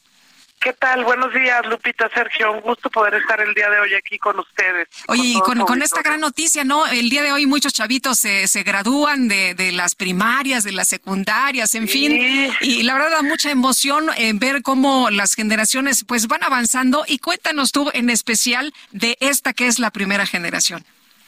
Pues sí, estamos muy contentos porque se graduaron 64 niñas y niños de nuestra escuela Educen Soriana, que hoy tiene 384 niñas y niños. Nuestra escuela está situada en la ciudad de Torreón, Coahuila. Y bueno, pues este es un logro, ¿no? El poder concluir con este nivel académico y estar pronto también para poder entrar a la secundaria bajo el mismo modelo en el que están bajo la red SER, que básicamente pues son escuelas em, que tienen un horario extendido, donde pueden obtener y tienen diariamente lunes a viernes desayuno y comida de manera gratuita a todos nuestros niños y donde el modelo académico pues está basado básicamente en la exigencia académica por un lado y la otra parte también la formación del carácter. Pues estamos muy orgullosos y muy contentos de este proyecto y de que estos 64 niños y niñas hoy estén logrando esto, Lupita y Sergio. Eh, el horario extendido, ¿por qué es importante? Bueno, porque eso nos permite, bueno, tener otro tipo de actividades, como por ejemplo reforzar el tema de la lectura, este, que reciban, como ya decía, el desayuno y comida, que esto también asegura que físicamente, biológicamente también, este, cuentan con todos los elementos para tener un buena, una buena adquisición del conocimiento. Y por otro lado también, pues, tienen materias de inglés, tienen valores, eh, y yo creo que al final algo que busca nuestra escuela es no solamente ver a los niños y niñas desde un aspecto meramente académico y una calificación, sino verlos justo como ser humanos, ¿no? De una manera muy integral, muy completa y al mismo tiempo que estás desarrollando habilidades como la lectoescritura, la habilidad matemática, al mismo tiempo estás reforzando eh, la disciplina, la autoestima, el trabajo en equipo, la sensibilidad al entorno, otras habilidades humanas que son muy importantes, ¿no? Y entonces dejas de ver al niño como un alumno que donde buscas una calificación únicamente y lo ves como un ser humano integral, que eso es lo que necesita cada vez más la sociedad, que puede solucionar problemas, no solamente desde el ámbito intelectual, sino o irracional, sino también desde el ámbito emocional a través de la empatía este y la comunión con otros, ¿no? Por eso es importante para nosotros. Claudia, hay muchas áreas para apoyar cuando las fundaciones deciden en cómo lo hacen y en este caso, ¿por qué a la educación? ¿Por qué es importante el tema de la educación? Bueno, este, dentro de nuestros ejes de apoyo básicamente está la niñez, la alimentación y el apoyo a la comunidad. Dentro de la niñez tenemos varios rubros, pero sí creemos en particular en esta escuela bajo modelos muy probados de éxito que el tema educativo creo que lo hemos escuchado mucho y es trillado, pero es cierto, ¿no? Este, la inversión que podemos hacer en la educación es única, ¿no? En la educación pues abre el panorama, genera un juicio crítico, genera opinión, este genera también el marcarte metas, el, el poder vislumbrar también otros escenarios. Entonces creemos que invertir en niños y invertir en educación es multiplicar cualquier inversión que hagas para un futuro no solamente de ellos y sus familias, sino por supuesto de nuestra sociedad, que creo que es algo también muy, es lo más importante. ¿Por qué se llama Educer? Educer Reforma. Bueno, porque eh, se llama Educer, Educando ser, ¿no? A través de seres humanos y pertenecemos a la red ser, ¿no? Por, por eso tiene ese complemento, por lo que yo comentaba del fortalecimiento de estas habilidades eh, en la formación del carácter y la parte humana. Entonces, por eso se llama así. Y Reforma es por donde está ubicada en la, en la ciudad de Torreón, Coahuila. Importante mencionar que hay 20 escuelas de estas en México que están patrocinadas pues por diferentes este, patronos, empresas. Esta es la que Soriana muy orgullosamente tenemos y que hoy está creciendo al, al tema de la secundaria para el siguiente ciclo, que pues este recibirá con mucho gusto estos 64 alumnos que se están recibiendo e incluirá otros 64 en primer grado de primaria también para poder este tener y ser partícipes también de este modelo. Importantísimo mencionar, quiero compartirlo Lupita y Sergio, que el único requisito para poder ingresar a nuestra escuela de UCED es que los ingresos familiares no sean mayores a 7.500 pesos al mes. Muy bien. Ese es el único requisito, no requisito de qué promedio, si fuiste al kinder o no, qué coeficiente intelectual tienes, no nada. Este, lo único es, es, es justamente brindarle la oportunidad eh, de una escuela privada, eh, digamos, en el nivel de educación y lo que contempla, porque no recibimos ningún fondo de ningún otro lado más que el mantenimiento por parte de Soriana para todo el pago de todos los conceptos de la escuela, este pero con una oportunidad de futuro pues bien diferente.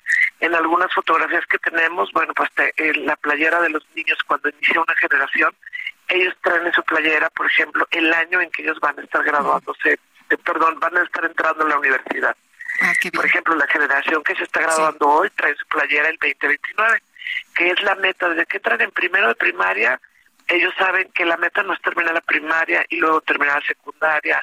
Ellos saben que hay una meta con peldaños y con logros este pausados que van que van celebrando, pero que hay una meta al final que donde queremos que ellos lleguen, ¿no? Muy bien. Y, Pues- eso es bien importante. Muchas felicidades, Claudia. Al contrario, gracias Lupita y Sergio por el espacio. Buenos días. Muchísimas gracias. Son las nueve con 52. Vamos rápido a un resumen de la información. El presidente López Obrador acusó que parte de la guerra mediática contra su gobierno está financiada por el gobierno de Estados Unidos. Dijo que la historia muestra que los ataques a un gobierno desde la prensa son la antesala de golpes de Estado. porque la inmensa mayoría de los medios de información, que en realidad son medios de manipulación, están abiertamente en contra de nosotros. Es una guerra sucia de todos los medios de información, con honrosas excepciones, todos, cadenas de radio completas, la mayoría de los periódicos, los eh, analistas, comentaristas de la televisión, manejo de bots en las redes sociales, la utilización de millones de pesos de procedencia ilegal, incluido dinero del gobierno de Estados Unidos. Pues, ¿qué te parece esa acusación en contra del gobierno de los Estados Unidos? Durante su participación en la conferencia mañanera, el jefe de gobierno capitalino Martí Batres reiteró que en diciembre de este año estará totalmente reabierta y reforzada toda la línea 12 del metro. El Consejo para Prevenir y Eliminar la Discriminación de la Ciudad de México alertó que uno de cada cuatro alumnos es víctima de acoso escolar en Ciudad de México. Este hostigamiento lo sufren eh, durante su paso por la primaria o secundaria, al igual que en las redes sociales. El encargado del despacho de la Procuraduría General de Justicia del Estado de Hidalgo, Santiago Nieto, informó que un juez de control penal giró dos órdenes de aprehensión contra empresarios vinculados en el esquema de corrupción conocido como la estafa siniestra. Se nos acabó el tiempo, Guadalupe. Vámonos entonces, que la pasen todos muy bien. Hasta mañana, gracias de todo corazón.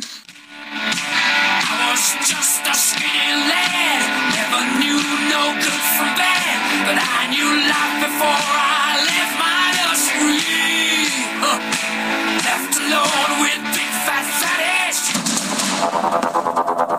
Heraldo Media Group presentó Sergio Sarmiento y Lupita Juárez.